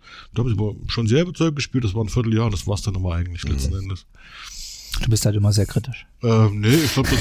Nee. Zu hohe Erwartung. Wir, ja, war, wir, waren auch, wir waren auch nie wirklich in der Nähe der, des Aufstiegsplatzes. Dazu war der CFC viel zu stimmt, gut. Ja. ja. Äh, wir haben da so ein bisschen mal, wenn man jetzt mal die anderen verlieren drei Spiele, wir gewinnen drei Spiele, sind wir mal irgendwann mal Zweiter oder Dritter oder so, aber das in den CFC rankommen, das war ohnehin utopisch. Die waren 20 Punkte weg und aussichtslos. Okay, dann frage ich jetzt nochmal, wie das Verhältnis zum Hauptsponsor Autohaus König ist aktuell. Kann ich Weiß nicht, das jemand? Gibt es noch ein Verhältnis? Keine Ahnung, wahrscheinlich. Ja, die erfüllen wahrscheinlich ihre vertraglichen Verpflichtungen. Aber das, das ist schon eine besondere Situation. Absolut, ja. Also mein Kenntnisstand ist, dass das äh, ein Nichtverhältnis ist zu Volker Reinhardt und äh, dass aber der Hauptsponsor durchaus bereit wäre, im Nachwuchsbereich äh, unter gewissen Voraussetzungen zu bleiben. Ja, das ist natürlich auch so das, das dann die, die zweite ganz große Fehlleistung nach der völlig falschen Planung des Budgets und der viel zu optimistischen Annahmen, dass ich mich dann, meine, das ist eine Berliner Firma. In Berlin gibt es äh, in derselben Liga sechs, sieben, acht Vereine, wo die sich genauso gut engagieren können. Dann ist es gelungen, äh, hier durch eine gute Akquise wahrscheinlich auch äh, äh, die für diesen Provinzverein zu begeistern, engagieren sich hier mit, mit viel Geld und dann kommt ein Insolvenzverwalter, der Kraft seiner Wassersuppe, äh, den, den, den Hauptsponsor äh, äh, verärgert. Und das ist für mich ohne Worte, muss ich sagen. Zumal man auch bei Autohaus König sagen muss, dass man mal bei denen nie das Gefühl hatte, dass das ein Business für die ist. Also ähm, ich glaube, die haben sich auch ihre Loge schön ausgebaut. Man hat auch die äh, äh, Verkäufer aus den Autohäusern immer bei den Heimspielen gesehen. Ähm, das war jetzt nicht nur irgendwie für die ein Business, um irgendwie Autos zu verkaufen. Natürlich wollen die auch Autos verkaufen und die haben auch gut Autos verkauft, ohne Frage. Aber ich bleibe dabei, äh, Autohaus König hat 350.000 Euro in der, äh, pro Saison gegeben. Auch in der Regionalliga Nordost. Also äh, ich weiß gar nicht, ob es Drittligisten gibt, die 350.000 Euro haben äh, von ihrem Hauptsponsor. Und so einen äh, A äh, verklagt man den nicht und äh, B, äh, man geht einfach anders miteinander um. Und das, was da passiert ist, dass man dann irgendwie nur noch über Anwälte miteinander kommuniziert hat, nicht in der Lage war, da eine Möglichkeit zu finden, ähm, das äh, ja, zeigt eigentlich das große Problem von Volker Reinhardt, der äh, Rot-Weiß Erfurt, glaube ich, einfach wie jedes andere mittelständische Unternehmen, was er jetzt in Anführungszeichen abwickelt, bewertet. Also er sieht das nicht als Fußballverein, Vielleicht sieht das jetzt mittlerweile, weil er natürlich auch viele Ohrfeigen bekommen hat, äh, um das zu lernen. Aber ähm, für den ist das nichts anderes als Weimar Porzellan. Ne? Und der, der reitet halt hier rein und äh, hat, glaube ich, extrem auch die Öffentlichkeit unterschätzt. Ne? Also wenn der jetzt in irgendein mittelständisches Unternehmen reingeht und muss sagen, so ich muss jetzt leider 100 Mitarbeiter entlassen, dann interessiert das die, ähm, die, die, die Angehörigen der Mitarbeiter, aber es interessiert das ist noch nicht mal eine zehn Zeilenmeldung in der Thüringer Allgemein. Interessiert niemanden. So, aber hier interessiert jede Bewegung von ihm, äh, interessieren die Fans, die Mitglieder, die Presse. Und ich glaube, das hat er halt äh, vom Beginn an unterschätzt, weil ich glaube, solche Kisten wie jetzt mit Autohaus König, das ist vielleicht ganz oft so, dass da auf dem Klageweg auch viele Sachen gelöst werden in Insolvenzverfahren. Aber, äh, und vielleicht ist das für ihn auch komplett normal, aber es ist halt bei einem Fußballverein nicht normal. Und äh, ich weiß nicht, ob er das äh, bis jetzt verstanden hat. Er hat dann immer wieder versucht, positive Nachrichten zu senden. Und das ist ihm vermeintlich am 30. August 2019 auch gelungen mit einer Pressemitteilung. Da wurde äh, äh, kommuniziert, die Ausgliederung ist geschafft letztendlich. Das war ja das erklärte Ziel. Übrigens auch das, warum ursprünglich Rolf Rombach die Mitgliederversammlung unbedingt wollte, weil er sein Konzept dort präsentieren wollte. Novak hat dann mal ein Jahr später gesagt, äh, äh bei der Mitgliederversammlung, nach meinem Stand nicht, ich möchte nicht ausgliedern. Dann äh, Insolvenzverwalter gesagt, wir müssen ausgliedern und hat das hier am 30.08. Äh, verkündet, dass rückwirkend zum 1. Januar 2019 die FC Rot-Weiß Erfurt Fußball GmbH im Handelsregister eingetragen wird. Vereinsfarben und Logo sowie Markenrechte bleiben beim Verein und sollen der GmbH übertragen werden. Und er ist zuversichtlich, dass gemeinsam mit der GmbH das große Ziel, die Rückkehr in die dritte Liga, erreicht werden kann ist schon eine besondere Situation, wenn das im Insolvenzverfahren passiert und damit natürlich hast du so die Mitgliederdiskussion ausgeschlossen. Es weiß, da gibt's emotional, die eine Seite sagt nicht ausgliedern, die andere Seite sagt natürlich muss man ausgliedern. Hier hast du halt die Mitgliederdiskussion komplett außen vor. Letztendlich hat er das Recht, das so zu machen und das klang ja auch alles schlüssig, weil er dann sagte, jetzt finden wir Investoren. Ich bin in guten Gesprächen mit zahlreichen Investoren. Das kam ja immer wieder entsprechend äh, mit umso überraschender äh, ähm, dann, also dann hat er ja auch am, im, im, Oktober dann die Investoren präsentiert, das hat ja Marco schon gesagt. Äh, drei Unternehmen waren es, der Franz Gerber, Millhaus Capital GmbH und Grundbesitz und Verwaltungs GmbH mit Sitz in Leipzig, die drei Investoren, die jetzt äh, die GmbH übernehmen und damit äh, Rot-Weiß Erfurt voranbringen. Was ist denn dann bis jetzt passiert? Also eigentlich klingt das doch alles richtig, eine GmbH gegründet, drei Investoren gefunden, wie auch immer. Er hat gesagt, integer war das äh, äh beim MDR. Ich habe das äh, geprüft. Er hat auch gesagt, zahlreiche Gespräche geführt. Und es klang auch so in dem, wir haben bewusst uns für die entschieden. Was ist jetzt passiert? Was ist jetzt los? Ja, also wenn man jetzt ähm, der Stellungnahme der Investoren vertraut, äh, fühlen sich die Investoren halt äh, betrogen. um es mal so klar und deutlich zu sagen. Also ähm, das äh, kommt auch in der Diskussion zu kurz. Ähm, es stand nie zur Debatte, dass keine Schulden von dem Geld bezahlt werden. Das war den Investoren schon klar, dass Schulden davon auch bezahlt werden müssen, weil die hat ja Herr Reinhardt äh, auch nun in, im Insolvenzverfahren angehäuft. Das ja? sind diese Massedarlehen, was da. Unter anderem, unter Okay. anderem das Massedarlehen. Ähm, das Problem, was die Investoren nur haben, äh, so, ich kann das nur so wiedergeben, äh, war, dass sie äh, davon aber ausgegangen sind, dass es dazu die FC Rot-Weiß Erfurt Fußball GmbH gibt. Und die ga- gab es, äh, gibt es aber bis heute nicht. Und ich weiß nicht, wann das gesendet wird. Auch bis dahin wird sie es wahrscheinlich nicht geben. Ähm, und äh, deswegen zweifeln sie quasi diese Verträge an. Also es geht nie darum, dass den Investoren nicht klar war, dass sie Schulden bezahlen müssen. Das war von, das war von vornherein klar. Aber ihnen geht's äh, darum, dass sie jetzt quasi Geld gezahlt haben für GmbH-Anteile an einer GmbH, die es nicht gibt. Heißt also übersetzt, sie haben jetzt quasi Geld in den Wind geschossen und äh, haben nichts in der Hand. Und deswegen äh, haben sie auch Strafanzeige gestellt. Und ja, ich habe heute Vormittag nochmal mit der Staatsanwaltschaft telefoniert. Also die sind noch am Prüfen, ob diese Anzeige, es ist, ist glaube ich, nicht nur eine Strafanzeige, sondern auch ein, ich weiß die andere Begrifflichkeit jetzt nicht, will nichts Falsches sagen. Also es, es sind zwei Sachen, ähm, ob da ermittelt wird oder nicht. Und dann, ähm, wenn ermittelt wird, kann das natürlich auch nochmal eine ganz eklige Veranstaltung werden. Da brauchen wir uns nichts vormachen. Also fest steht, die GmbH gibt's nicht, die ist nicht eingetragen. Richtig. Und fest steht offensichtlich auch, die Anteile sind bezahlt. Wohl zum Ähm, Anteil, ne? Äh, ob, äh, ob nicht all, ob alle Anteile bezahlt wurden, kann ich nicht sagen. Auf jeden Fall sagen ja die Investoren, dass sie eine äh, gewisse Summe, äh, meines Wissens über eine Million Euro, äh, bezahlt haben, um äh, oder nee, sie haben das bezahlt und davon wurden äh, Verbindlichkeiten aus dem laufenden Insolvenzverfahren beglichen. Also ich habe ja einen Tweet bekommen, relativ früh, nachdem das bekannt wurde, ähm, auch glaube ich aus dem Jena-Umfeld, der schrieb halt, dass das Amtsgericht Jena die Eintragung der GmbH abgelehnt hat, weil der Reinhard ähm, die Einlagen, die Rot-Weiße auch bringen muss, äh, vor allem über die Mannschaft, äh, den Wert der Mannschaft abzusichern gedenkt und den mit, keine Ahnung, über eine Million angegeben hat. Und die sagen, das haut nicht hin, niemand, das ist für uns keine Million. Jeder weiß, dass das völlig zutreffend ist, die Einschätzung des Amtsgerichtet, weil der Wert der Mannschaft ist in der Regionalliga, wenn ich nicht gerade äh, drei 18-jährige Ronaldinhos drin habe, mit denen ich längerfristige Verträge habe, äh, gleich null. Ne? Das ist halt keine Abfindung dafür. Ja, zumal das ja, also diese, diese Sacheinlage, will ich es jetzt mal nennen, ist, das ist ja nicht unüblich, sowas zu machen, aber wir reden auch über 25 Spieler, bei denen am 30.06.20 die Verträge auslaufen.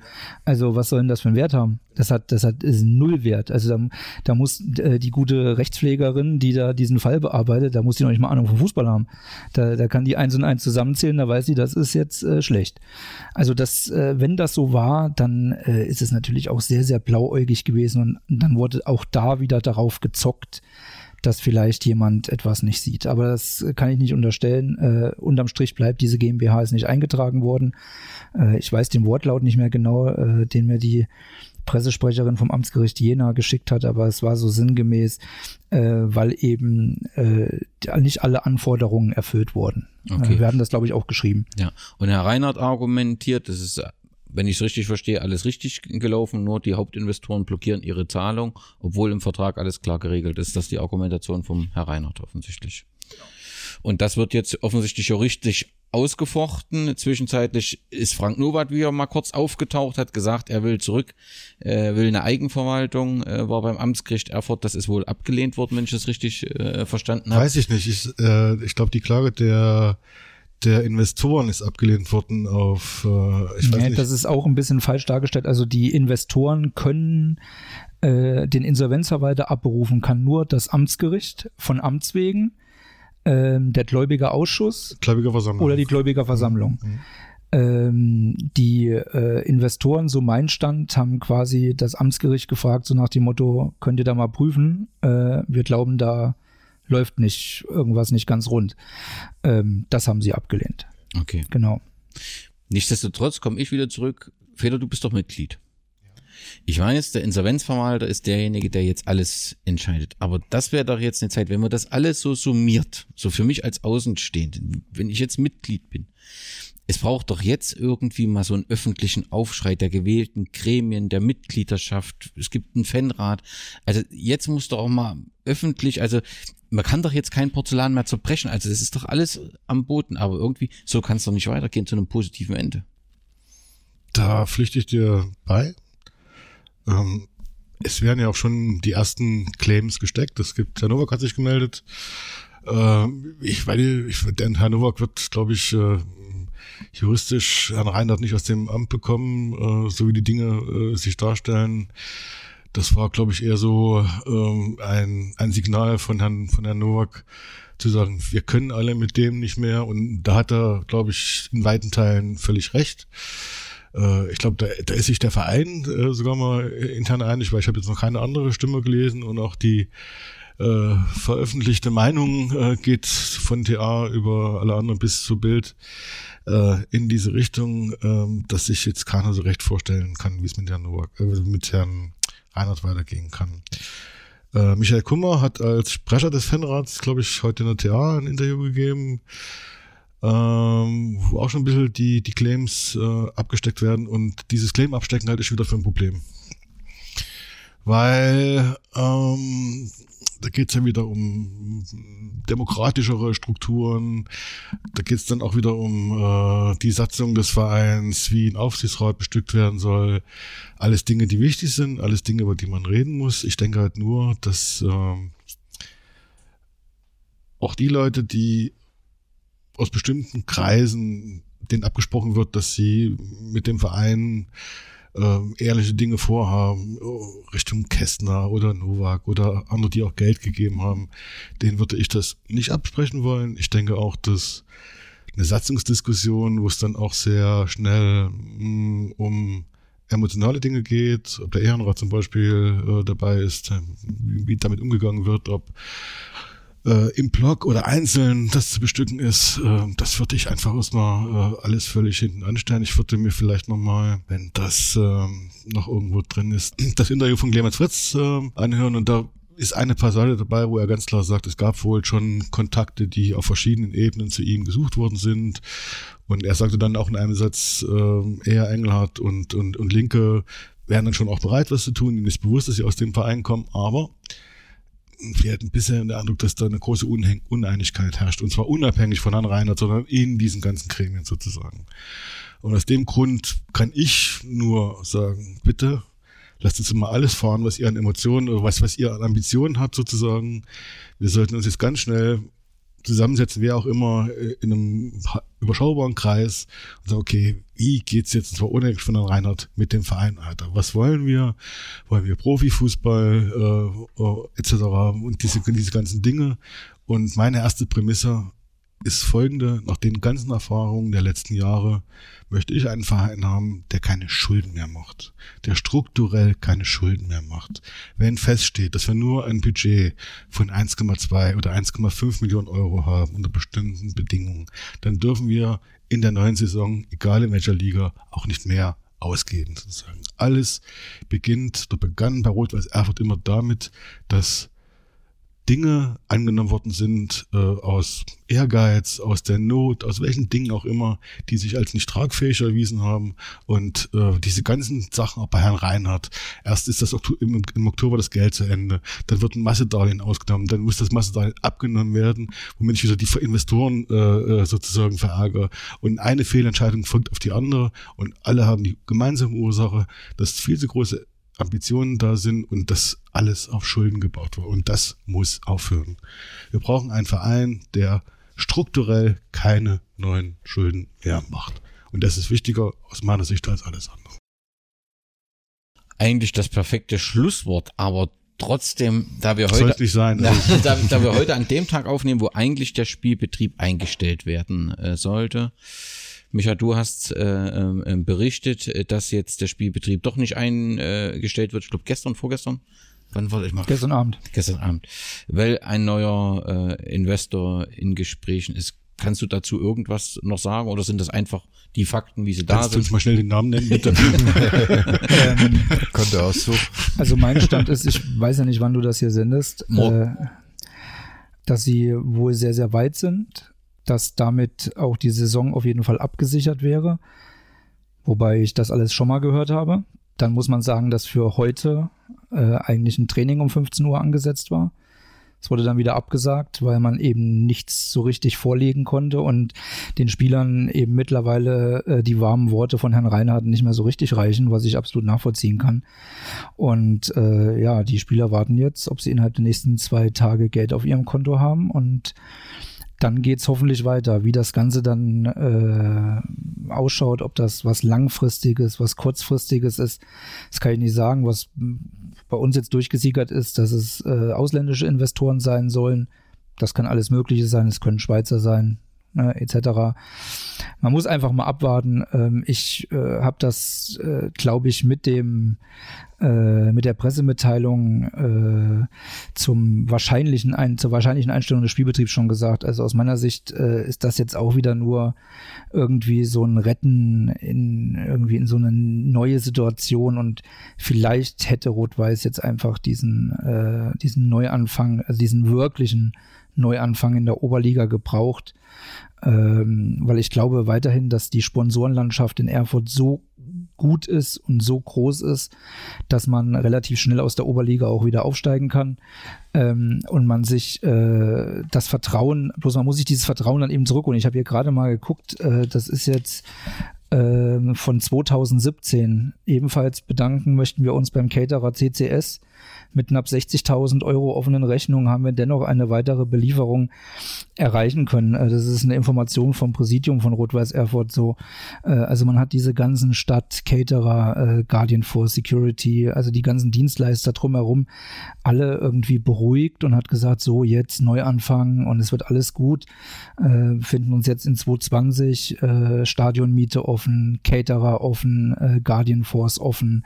Ähm, Wie will dieser Verein denn wieder Vertrauen aufbauen oder warum soll denn irgendeiner von diesen Dienstleistern äh, Vertrauen zu Rot-Weiß Erfurt haben, wenn äh, in schöner Regelmäßigkeit in den vergangenen zwei, drei Jahren äh, sie einfach belogen und äh, betrogen werden und nichts anderes ist das ja. Ne?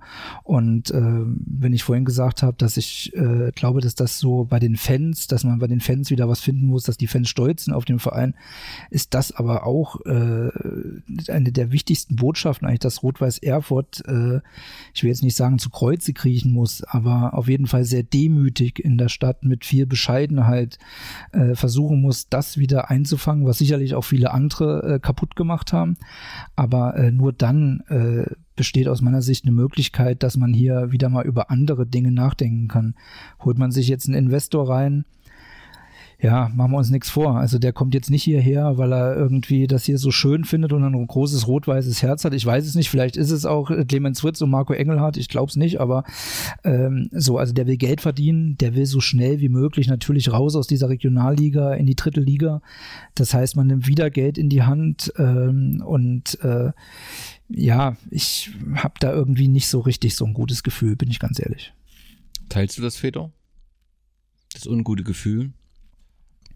Man muss es sich angucken. Man muss jetzt auch sehen, dass das Michaels Meinung schon mit der von vom Fanrat dann Kummer nicht ganz unähnlich ist. Also die auch sagen, ähm, dass äh, sie vom gegenwärtigen Status her eher Neuanfang der Oberliga vorziehen würden als äh, jetzt wieder irgendein Investor wieder Dass ich mal die Kapi- gleiche Meinung Kapi- wie der Fanrat habe. Kapital, Kapitalströme, von denen man nicht lange, von denen man nicht weiß, wie lange sie fließen werden. Man weiß nicht, wie lange Herr Rainer diesmal braucht, um sich mit dem Investor zu zerstreiten. Das sind ja, hat er ja schon bisher äh, hinreichend äh, bewiesen, die Begabung. Man weiß es nicht. Man muss sich es einfach angucken. Und dann würde ich auch was dazu sagen, wenn es heißen sollte, dass der neue Investor auch heißt, dass wir mit Herrn Reinhardt weitermachen, dann wäre ich auch dagegen. Ohne, ohne das jetzt irgendwie exekutieren zu können, aber so rein vom Gefühl her denke ich, darum geht's ja. Herr Reinhardt ist der völlig falsche Mann an dieser Position. Äh, kann ich nicht widersprechen.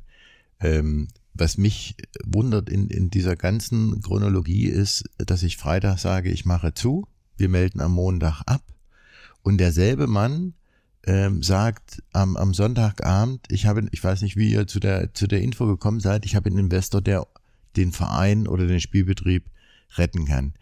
Wir reden ja hier nicht um, um 10 Euro, wo einer sagt, ach komm, die armen Kerle, ähm, die 10 Euro nehme ich jetzt raus, die tun mir nicht weh und fertig und ich rufe den mal schnell am Sonntag an oder schicke dem eine Mail, äh, hier, du kriegst am Montag die 10 Euro, wir müssen noch mal reden, äh, ne, was wir da in Gegenleistung kriegen.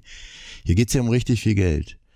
Ein Investor, der plötzlich auftaucht, nach, nachdem am Freitag diese Offerte in der Öffentlichkeit rumgeht, ähm, jeder irgendwie sagt, okay, dann war's das jetzt wirklich. Und dann plötzlich kommt ein Investor, der eine Riesensumme Geld auf den Tisch legen soll, um die ganze Saison zu retten und dann im möglichen Neuaufbau zu starten. Wo kommt der her? Was soll da sein? Wie sind die Kontakte entstanden? Äh, ist für mich nicht nachvollziehbar und geschweige denn wird es für jeden irgendwo transparent werden, wenn, ich sag mal, morgen die Entscheidung kommt, jawohl, wir haben einen Vertrag unterschrieben, wird sich die erste Frage, die sich jeder stellt, ist, haben wir uns jetzt verkauft? Und zu welchem Preis? Ja, äh, kann ich direkt einlagen. Natürlich, äh, aber das verkauft sich, jeder Verein verkauft sich an einen Investor. Äh, die Frage ist nur, zu was für einem Preis. Und ich glaube, die Situation ist für jeden Investor, ähm, ist die überragend gewesen weil äh, Rot-Weiß Erfurt oder beziehungsweise insbesondere Volker Reinhardt äh, brauchte dringend jemanden und äh, er wird jetzt, auch wenn er es uns wahrscheinlich dann irgendwann mal anders verkaufen wollen wird, aber er wird nicht die äh, gewünschten fünf Millionen, die er mal wollte, für seine Anteile äh, gekriegt haben, sondern sicherlich bedeutend weniger und äh, das macht es natürlich für einen Investor nicht schlecht, ne? also für kleines Geld, relativ kleines Geld, was trotzdem für Rot-Weiß Erfurt wahrscheinlich viel Geld ist, äh, bei einem Club einsteigen. Äh, machen wir uns nichts vor, 50 plus 1 wird irgendwann fallen. Das ist, äh, das wird nicht mehr lange dauern. Und äh, dann äh, bist du in einem Verein drin, wo du halt auch relativ schnell äh, die komplette Macht übernehmen kannst. Wobei ich weiterhin davon überzeugt bin, ein Investor und da können jetzt diese, die ganzen Gremien, sei es jetzt Aufsichtsrat oder Fanrat, äh, noch zehnmal wie ein HB-Menschen hochgehen. Äh, der Investor entscheidet am Ende. Das ist einfach so. Ne? Da kann man jetzt über 50 plus 1 Regel, der gibt das Geld und niemand anderes entscheidet, was passiert. Da kann man sich drüber aufregen, man muss das auch nicht gut finden, um Gottes Willen. Ähm, aber es glaubt doch nicht irgendwie jemand, wenn wir mal als Beispiel Jena gucken, dass irgendjemand anders als Roland Duchatelet entscheidet, was dort passiert. Ja, also Klaus Berker, den ich sehr schätze, ähm, aber der äh, entscheidet, ob beim EV äh, neue Bälle und neue Leibchen für die F-Jugend bestellt werden. Aber das war's. Das, was den Profifußball angeht oder den richtigen Fußball, nicht falsch verstehen, ist, äh, entscheidet der Investor. Und das wird in Erfurt jetzt nicht anders sein. Das ist in jedem Verein so. Äh, das ist auch klar. Wer äh, im Unternehmen letztendlich ja auch so. Wer, ich mal, wer das Geld hat, hat die Macht und wer die Macht hat, trifft Entscheidungen. Das ist überhaupt keine Frage. Die Frage, die sich äh, stellt, ist, wie weit wird der Verein jetzt wirklich verkauft? Reinhard äh, hat die Aussage, was die drei betrifft und, und ihre Absichten ja auch so hingestellt zu sagen, die wollten mal schnell einen guten Namen äh, für wenig Geld und ein, ein, ein Signe kaufen. Ähm, und das war ihre eigentliche Absicht und deswegen haben sie jetzt den zweiten äh, Teil äh, nicht erfüllt, den, den sie versprochen hatten. Äh, Verkauf mal jetzt. Ich kapiere es trotzdem, ich kapiere es trotzdem nicht, nicht wirklich, weil einen guten Namen, okay, eine, ein Verein, der seit Jahren nur Negativschlagzeilen produziert, ehrlich gesagt, da kann ich auch den ersten FFV Erfurt kaufen. Da kaufe ich mir ein positives Image und für den die zweite Liga und die Bundesliga mit dem Geld sozusagen, wenn ich das machen kann. Also da habe ich doch äh, auch brauche ich nicht so viel Geld. Brauche ich nicht mal so viel Geld letzten Endes. Ne? Und ähm, ich, ich, okay, aber mit dem, mit dem mit dem Sponsor oder mit dem Investor ist es halt so, dass ein, die Einlagen auf der einen Seite und dann wird es ja von Dujardele zum Beispiel in Jena noch in jeder Saison über einen Kredit querfinanziert. Also, und sobald die geltend macht, wäre der Verein am Ende letzten Endes. Ne? Ja. Und äh, aus dem Grund geht das überhaupt nicht. Die haben äh, ein chronisches Defizit, so wie das auch haben sozusagen. Der Sponsor bezahlt das jedes Jahr mit einem äh, Rangrücktrittsdarlehen, das dann so erklärt wird letzten Endes. Und aus dem Grund ist der Verein natürlich zu 100 Prozent in der, halt, in der Hand des Sponsors. Genau. Und das denke ich mal wird jetzt nicht an, wird jetzt hier nicht anders sein. Also ich kann mir weiterhin schwer vorstellen, dass hier irgendjemand in Rot-Weiß Erfurt Geld investiert und sagt, ja, macht ihr mal, äh, wir gucken mal und äh, natürlich vertraue ich dem Aufsichtsrat und der Fanrat kann von mir aus auch noch drei Posten haben, ist mir egal, macht nur mit der Kohle, was er wollt. Natürlich nicht, ist Quatsch. Es macht kein Mensch, der, äh, außer er ist so unfassbar unseriös ähm, und das wünsche ich Rot-Weiß Erfurt nicht. Hm. Es gibt da so im Grundsatz eigentlich immer zwei Wege, Wege, wie vergleichbare Vereine sukzessive ähm, oder sukzessive die einen und der Verein schlagt die anderen äh, nach oben gekommen sind. Da ist so der, der Magdeburg-Union-Weg, also wo man einfach versucht, über äh, ganz äh, hartes Klinkendrücken bei den vielen, vielen kleinen Sponsoren, die man hat und über eine sehr seriöse Arbeit, aber dann auch in beiden Fällen über eine Führungsfigur, die da sehr viel ausmacht. Äh, wenn man Kalnick nimmt, wie auch immer er umstritten ist, wegen Trainerwechsel und so weiter, ist das jemand, der den Verein grundhaft saniert hat, letzten Endes. Und das sind äh, einfach Figuren, die hier in Erfurt nicht vorhanden waren äh, und auch, ich sehe es im Moment nicht sozusagen. Ne? Aber vielleicht ist da ja wirklich jemand da, der, der das kann, der den Verein so sanieren kann, sozusagen. Das wird aber Jahre dauern, das ist nichts, was äh, über Nacht passiert. Äh, ich denke aber, dass wenn man dieses Konzept hat und jemand hat, der das äh, auch offensiv nach vorne vertritt, dass auch viele äh, kleinere äh, Sponsoren wieder zurückkommen würden, dass die Fans dafür Geduld äh, aufbringen würden. Äh, das wäre okay, das wäre für mich ein absolut gangbarer Weg. Der zweite wäre halt über einen Investor, ähm, das muss man sich halt wirklich angucken letzten Endes. Ne? Ich bin da von vornherein nicht völlig äh, jemand, der sagt, um Gottes Willen, äh, das böse Kapital und diesen ganzen Quatsch. Aber es ist fraglos so, dass so ein Investor natürlich äh, gerade zum Verein wie Rot-Weiß Erfurt in der letzten äh, äh, Instanz noch ganz schnell den, den letzten Lebensnerv raufen kann. Und das muss natürlich vermieden werden. Es ist immer die Frage, sag ich mal, wo der Verein, äh, ist die Frage, wer, wer meldet sich jetzt, dass ihm der Weg nicht richtig ist? Gell? Aber ich sag mal, wenn der Verein in der Region äh, zukünftig etwas bedeuten will, dann ist der Weg mit dem Investor der falsche. Wenn ich sage, ich will als Verein äh, regionale Sponsoren haben, ich will als Verein in der Stadt geliebt werden, in der Region geliebt werden und nicht nur von den fanatischen, äh, traditionellen Fans, dann ist der Weg Rückzug und ich muss von vorne aufbauen. Ich kriege in der Regionalliga in der jetzigen Situation, wirst du keinen hinter dem Ofen vorlocken, der sagt, ich hänge mit dem Herz dran, ich, ich, ich hänge mich jetzt vor den Kahn und ziehe den wieder raus aus dem Dreck, weil das Risiko äh, mit allem drum dran viel zu viel zu groß ist. Wenn ich sage, ich mache den Schritt nochmal zurück, findest du vielleicht denjenigen, der, keine Ahnung, Anfang, Mitte 40, 50 ist, der sagt, pass auf, meine nächsten zehn Jahre, hänge ich hier mein Herz, meine Seele in den Verein rein. Ich kenne den, ich kenne den, ich kenne den, ich kenne den.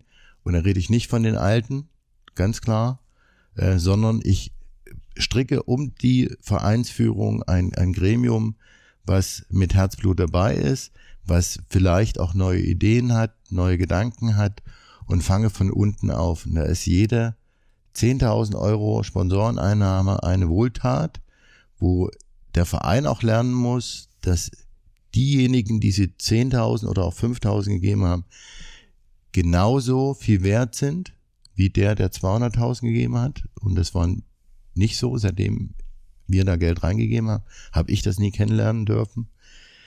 Und wenn man diesen Weg gehen will, dass man ein Verein wird äh, der Region, dann muss man den Schritt zurückgehen und wieder anfangen. Wenn man sagt, es geht nur um die Haltung des Namens und des Spielrechtes, dann äh, wird der eine Investor, der vielleicht im Raum stehen, noch nicht mal ausreichen. Wird man sehen. Hm. Ich frage mich dann halt immer auch, ob jetzt bei der Situation jetzt, die wir gerade haben, ob dann so die Interessen äh, derer, die den Verein Rot-Weiß Erfurt gerne äh, weiter in einer exponierten Stellung äh, sehen wollten, vielleicht unter völlig neuen Voraussetzungen, ob die dann zwingend auch juristisch äh, kompatibel sind mit dem, was Herr Reinhardt will zum Beispiel. Oder ob da, das ist jetzt eine Vermutung, auch äh, Geld akquiriert wird, um nicht selbst in Haftung genommen zu werden und unähnliche Dinge. Also ich würde das jetzt für mich nicht völlig ausschließen wollen, sozusagen. Ohne das jetzt äh, äh, ohne gleich morgen eine Klage von den Rheinland auf den Tisch zu haben. die, die, verliert er ja meistens. also ist auch wieder was. ja, ich denke, wir haben ein ganz gutes Bild über die schwierige Situation geliefert ja. und dass nicht nur die Stadt Erfurt schuld ist an der aktuellen Situation oder die Erfurter, sondern dass eben der Verein ein paar Fehler gemacht hat. Jetzt wird es spannend zu sehen sein, wie der Verein aus dieser Situation herauskommt. Ähm, ich hoffe, dass ähm, gelingt. Ich hoffe, dass man zueinander findet, denn eins ist auch völlig klar. Fußball Thüringen braucht den FC Rot-Weiß Erfurt unbedingt. Wir haben in diesem Jahr aus Thüringen nicht besonders viele positive Nachrichten nach draußen gesendet und umso wichtiger wäre es, dass der Verein zusammenfindet, dass die Kräfte gebündelt werden, dass wir die gute Nachwuchsarbeit äh, äh, voranbringen, erhalten und dass wir äh, Rot-Weiß Erfurt weiter auf der Fußballlandschaft, äh, Landkarte erhalten. Euch dreien herzlichen Dank für die Diskussion, für das aktive Mitmachen, dass das auch so schnell äh, möglich war. Euch alles Gute. Wir hören uns spätestens in einem Jahr wieder mit einem neuen Gästeblog und Glück auf. Danke. Danke. Danke.